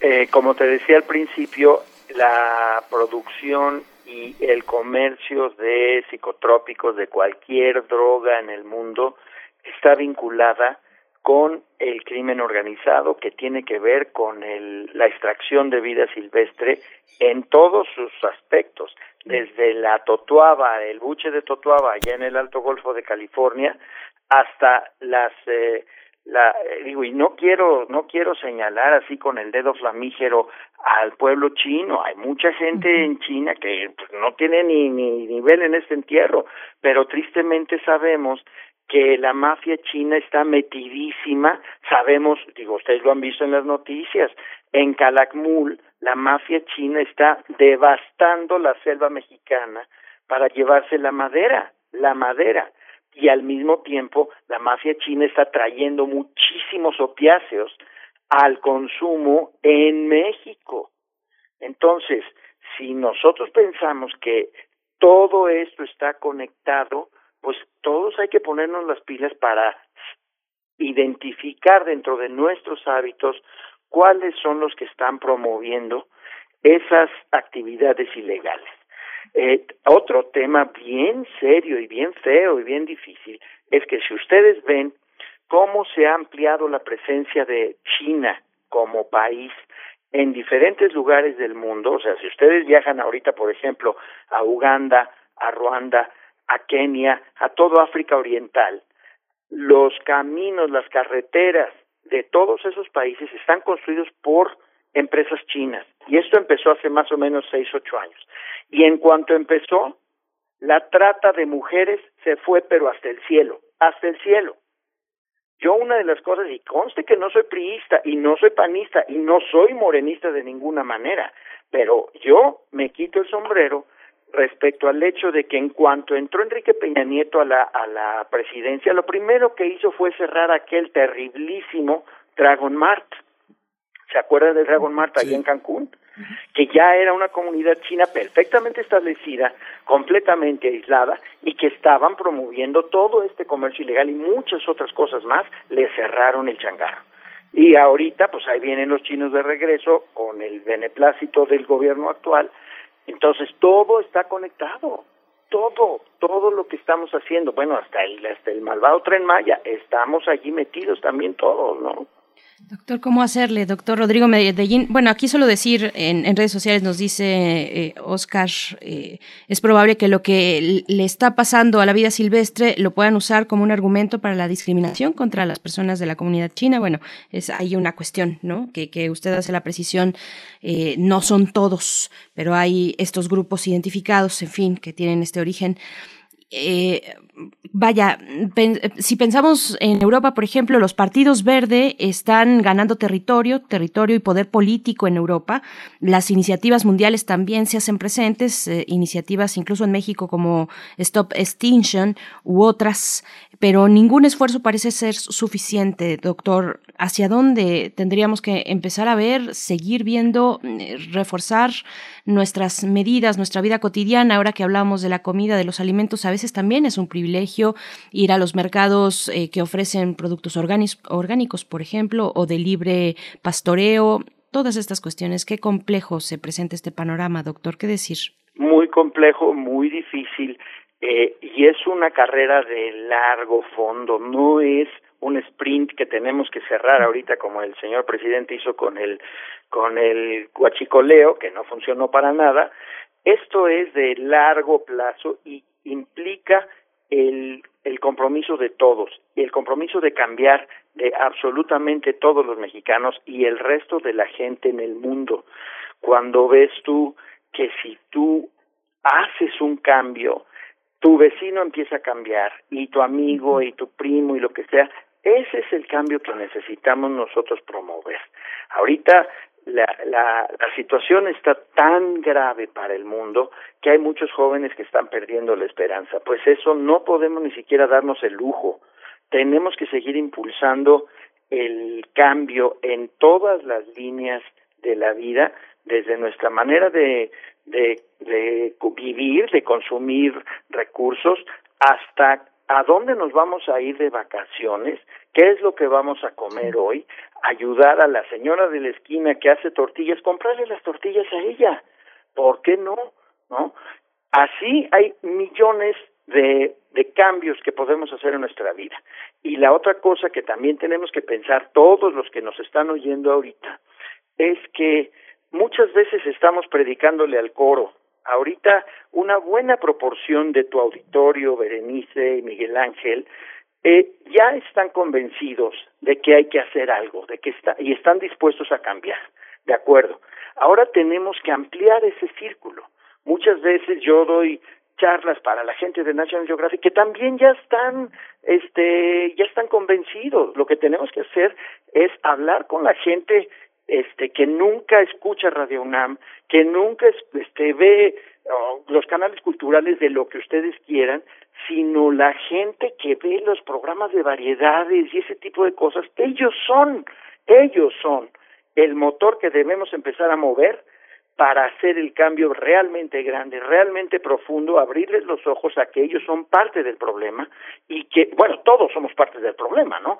Pero que con el cambio conjunto, colectivo, comunitario de todos los mexicanos, es la única manera en que vamos a poder lograr salvar este, este barco y llevarlo a buen puerto. Sí. Pues muchísimas gracias Rodrigo por esta conversación, pues vamos a estar, vamos a estar atentos. Justamente hoy en Canal 22 eh, eh y Icon Rizoma hace un programa sobre la trata. Son ocho capítulos que hoy a las 10 de la noche dirigió Héctor Ortega y Marilú Razo para dar a conocer toda esta situación. Es un, es un recorrido, es un viaje verdaderamente importante. Hace un rato hablamos con Andrea Cárdenas, ella ganó el premio de Jalisco de Periodismo con un reportaje impactante sobre la trata de personas, un reportaje que indaga en todo el país, sobre todo en Jalisco, con los cárteles, con todo este mundo de narcotraficantes, que entre los materiales que, que, que, que de merca, pues son agricultores, son esclavos, son sirvientes, son mujeres y son niños. Es algo pues que vale la pena que lo veamos hoy a las eh, 10 de la noche en Canal 22, vale, a las 21 horas, perdón, 21.30 horas en Canal 22, hay que ver estos ocho capítulos que empiezan hoy y continúan el lunes. Así que ya está hecha una recomendación a Rodrigo por este tema que pones en la mesa. Con muchísimo gusto, un gusto en saludarlos y bueno, pues a seguir pensando qué otras cosas, qué otros cambios podemos hacer en nuestra vida. No se trata de irnos a vivir una cueva, porque ni así, pero sí se trata de sembrar un jitomatito en tu casa, el, el placer de comerse el primer jitomate que salga de tu, de tu maceta. Van a ver, no se compara con nada, ¿no? Y todas esas cositas, todo funciona para beneficio del planeta pensemos qué otras cosas podemos hacer, implementémoslas, hagamos cambios pequeños en, el, en, nuestras vidas y eso es lo que va a llevar a buen puerto el país. Con eso nos quedamos, doctor Rodrigo Medellín. Muchas gracias por conversar con nosotros, por, por atender a la audiencia de Primer Movimiento y Radio UNAM. Muchísimas gracias, un abrazo. Un placer siempre, Berenice, un abrazo y saludos a su auditorio. Gracias. Hasta luego. Nos vamos a ir con música, esto que ya suena es de Lindigo, Ainama es la canción y es una banda, una banda de, ultramar francés situada en Madagascar, eh, una pequeña isla cerca de Madagascar, de Madagascar. Vamos a escuchar y volvemos.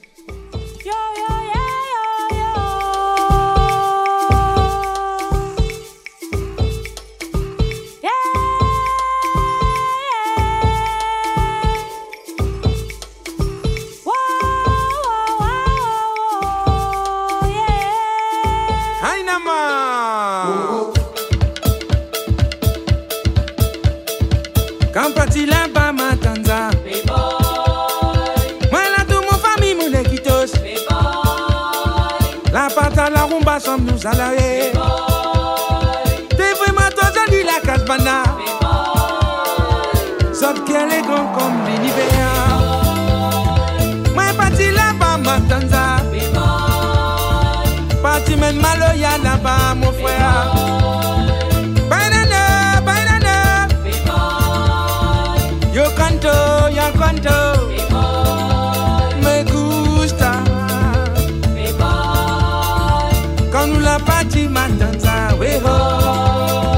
Mwen la vie s'arrête, puis est là-bas. Mwen la vie dit très longtemps là.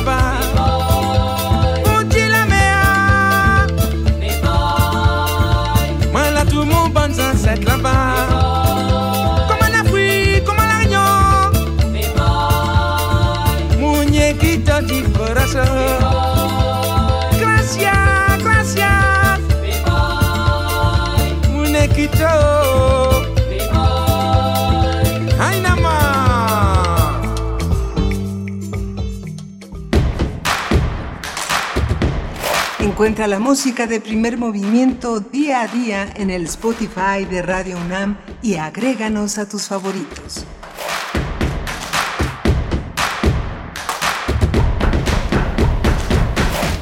Regresamos aquí a Primer Movimiento y regresamos para ah, abrir nuestra sección de derechos humanos.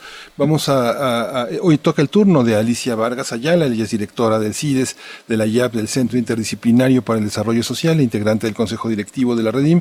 Y el tema de hoy son un conjunto de reflexiones sobre el regreso escolar, las opciones que se pueden construir para esta nueva normalidad que según anunciarán el próximo lunes pero que tenemos un anticipo aquí con Alicia Vargas. Bienvenida Alicia Vargas, gracias por estar aquí en primer movimiento. Aquí estamos Berenice Camacho y tu servidor Miguel Ángel Camaño. Muy buenos días, ¿cómo están todos? Y gracias a tu auditorio y gracias por permitirnos este espacio eh, para hablar ahora del, del tema del derecho a la educación de niños, niñas, adolescentes de nuestro país. Pues vaya que hay pues, retos, querida Alicia. Sí, sí, adelante, adelante, te escuchamos. Gracias. Eh, pues grave la situación que tenemos en este momento del, gran desafío eh, del retorno a la escuela. Me gustaría iniciar como con algunos elementos de contexto básico que nos permitan identificar cuáles son, de qué tamaño estamos hablando del reto que tiene nuestro país y está en las manos en este momento del secretario de Educación Pública, este Esteban Montezuma, porque él es quien está definiendo, quien él y su equipo estarán definiendo, eh, como nos lo anunciaron próximamente ya, el paso a paso a seguir para el regreso a la escuela. En este contexto, no cabe, señalar que no debemos olvidar lo que ya preexistía en la pandemia en términos de los grandes desafíos de nuestro país respecto a la inclusión eh, universal de niños y niños en la escuela. El 63% de la población de 3 a 5 años hasta el último censo del INEGI y que, bueno, reporta eh, con una actualización anual, tenemos que el 63% de la población de 3 a 5 años asiste a la escuela. Quiere decir que tenemos un desafío ya previo a la pandemia de incorporar a más del 45%, el 47% para ser exactos, de niños que debieron ya estar inscritos.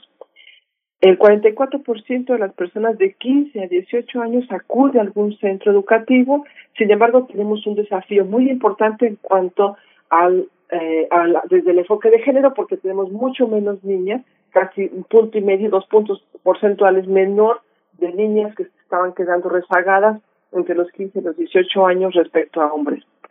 En el tema de los niños de 6 a 14 años, el 96.4 de los niños y niñas se encuentra en la escuela, sin embargo tenemos ahí un punto porcentual de casi eh, 3 puntos y algo, casi 4% de niños que no estaban incorporados. Es decir, al menos hasta ese año teníamos un reto de 4 millones de niños y niñas que no estaban asistiendo a la escuela. Mm. Algunos especialistas han contemplado que durante esta pandemia por lo menos 2.5 millones de niños más quedarán fuera del sistema escolar. Claramente el sistema previo a la pandemia ya tenía ese desafío, pero no, no veíamos instrumentadas estrategias que permitieran la resarcirles el derecho a la educación a niños y niñas para impedir que siguieran fuera. No, no se tenía claramente identificadas las estrategias con las cuales se iban a incorporar. Queremos ver ahora si en este plan de nueve puntos que se está proporcionando ya como un adelanto a la estrategia de incorporación, se tiene contemplado garantizar el acceso universal a niños y niñas, ya que nos dimos cuenta de los grandes retos que tiene el sistema escolar en nuestro país, entre otras cosas también los grandes eh, beneficios que tiene para los niños, porque es el espacio más cercano al ejercicio de sus derechos tanto educativos, de socialización, espacios de participación, derecho alimentario para la mayoría de los niños que están en escuelas oficiales y que se les garantizaba por lo menos un alimento al día, entre otros elementos que son parte del desarrollo psicoemocional, del desarrollo afectivo, y en este momento vemos realmente eh, desangelados y expuestos a los niños. ¿Cómo vamos a, qué, tipo de niñeces vamos a encontrar justamente ahora eh, que los niños están a punto del regreso? ¿Qué pasó durante la pandemia? ¿Qué, qué contexto afectó y que en este momento fue sigue se incrementan los desafíos para el Estado, para nuestro nuestro sistema educativo y por supuesto para nosotros como sociedad. Niños que quedaron expuestos a, factores de, de violencia, algunos de grave violencia, niños eh, con un incremento en, en, situaciones de depresión, hiperactivos, reactivos, con problemas de socialización, afectaciones socioemocionales que en este momento ya van a tener secuelas porque incluso bajo este contexto de miedo que se generó, el regreso a la escuela causa eh, mucho estrés, angustia y sensación de, este, de miedo. Niños que vivieron eh, pérdidas no solo de familiares y conocidos que murieron durante esta pandemia, que se vieron afectados en su salud, sino además se reporta un 30% de animales abandonados en la calle. Es decir, estos perros, gatos que, que fueron en algún momento las mascotas de niños y niñas en familias, también tuvieron una relación afectiva con ellos y que tuvieron en ese sentido pérdidas. Niños que vivieron problemas de nutrición, porque es, es de acuerdo con las últimas cifras que proporciona la FAO, al menos 19% de la población en nuestro país quedará en condición de pobreza alimentaria, que por cierto es una de las peores condiciones de pobreza porque tiene implicaciones gravísimas y riesgos para la salud y para el desarrollo de una familia, pero por supuesto de un país.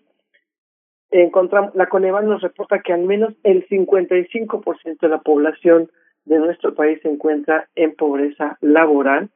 Entonces, es una niñez, es una infancia que no solamente tiene afectaciones directas en su desarrollo personal e individual, sino que además los tendrá en el contexto y que este contexto social y familiar que difícilmente le podría garantizar una condición digna para su regreso a la escuela. Cuando cuando hablamos, cuando identificamos estos puntos que el secretario de Educación nos plantea como los eh, nuevos, los nueve, los nueve puntos que, que, tiene pensado para implementar, de veras nos preguntamos, en primer lugar, cómo va a ser ya hablamos, ya se, ya se empieza a visualizar un sistema eh, combinado entre virtual y presencial, pero cuando hablamos de que en la escuela el segundo punto se deben abastecer de agua y jabón en todo momento, de verdad que en este momento nos preguntamos si esto va a ser realmente posible y se está calculando en su dimensión, porque ningún, ni un solo punto de los nueve que están establecidos ahí se puede pensar sin la inversión de recursos reales y proporcionales al desafío que implica tener a niños en la escuela. 46 mil escuelas previo a la pandemia no tenían agua y más de 70 mil escuelas tenían abastecidas agua contaminada. Cuando hablamos del acceso al agua, no solamente es que tengan agua, sino la calidad del agua, justamente para atender este, esta, esta operación sanitaria que implicará garantizar su derecho a la salud. La, la, la educación híbrida, que es el desafío actual, eh, puede, llevarse a cabo. Ya nos dijeron una vez que el semáforo verde inicie, entonces sí tendríamos este esta educación híbrida porque habría momentos presenciales, pero hasta el día de hoy seguimos manteniendo a 18 estados de nuestro país con alerta roja y a 14 con alerta amarilla. Algunos, como la Ciudad de México, parpadeando en la barandilla entre el rojo y el naranja. Y entonces realmente queremos saber el lunes. Tenemos muchas preguntas para el secretario, para el presidente. Queremos saber si efectivamente el día 10 inicia el ciclo escolar y en qué contexto, porque cabe aclarar, y con esto quiero, quiero cerrar y dejar, y perdón que dejemos tantas dudas abiertas, pero cabe aclarar que en nuestro país hay, según el INEGI, 40, 3% de la población de los hogares no tienen acceso a Internet. Según el propio INEGI, en 2019, hay casi el 70% de los estudiantes sin Internet.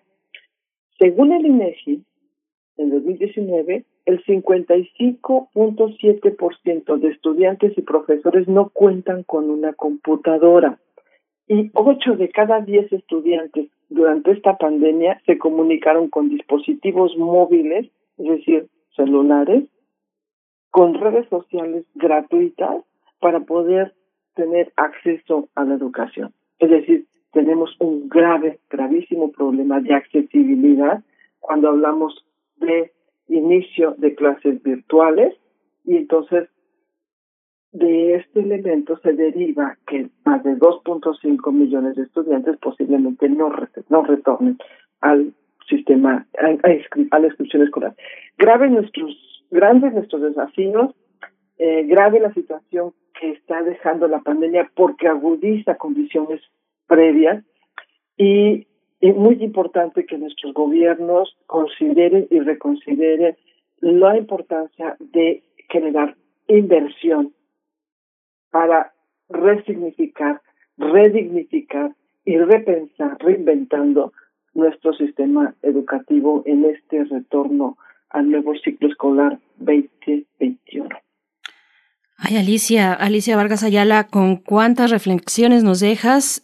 Pareciera que tenemos pocas certezas. Una de ellas es la tragedia, la, certeza de la tragedia, de lo trágico de regresar a la nueva normalidad con mayores índices de pobreza, con, con secuelas de la violencia doméstica, sin acceso a, servicios. Y tenemos otra, otra certeza que es la de no es momento de darnos por vencidos. Hay mucho por hacer, hay mucho por seguir trabajando y seguir caminando eh, y, y revertir y revertir y seguir en ese camino para, para, para, bueno, porque hay mucha gente sufriendo en estos momentos y seguirán estas secuelas de la pandemia. Te agradecemos mucho, querida Alicia. Por último, nada más mencionar que efectivamente los padres de familia y esta sociedad estamos abiertos y dispuestos, y lo ha demostrado esta pandemia, a ser parte eh, importante, incluyente en este proceso de regreso. Estamos muy preocupados y estamos muy interesados y somos manos dispuestas para trabajar en la educación de este país.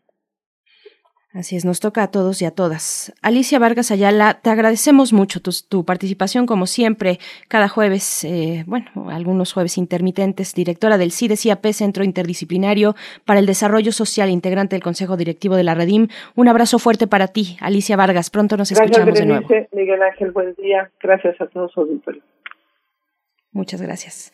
Por ahí tenemos algunas eh, cuestiones técnicas para escuchar a Miguel Ángel Quemay. No sé si, si estás por aquí, Miguel Ángel. No está, no está, pero nos está, nos está escuchando, pero no lo escuchamos, no te escuchamos a ti. Vamos a despedirnos. Ya son las nueve con, no, ya son las diez. Acaban de dar las diez de la mañana de este jueves 30 de julio. Nos escuchamos el día de mañana a partir de las siete en punto siete, poquito después de las 7. Por ahí te escuchamos, Miguel Ángel. Pues vamos a despedir entonces. Gracias a todo el equipo de Primer Movimiento. Gracias también a todas y todos ustedes. Quédense aquí en la radio universitaria. Miguel Ángel, ¿estás aquí? Gracias. Sí, ahí estás. Hasta, hasta, hasta pronto. Por lo pronto se suspendió el consejo. Mm, intermitente. Ay, con eso nos quedamos. ya nos vamos. Vámonos ya. Esto fue Primer Movimiento, El Mundo desde la Universidad. Radio UNAM presentó Primer Movimiento. El mundo desde la universidad.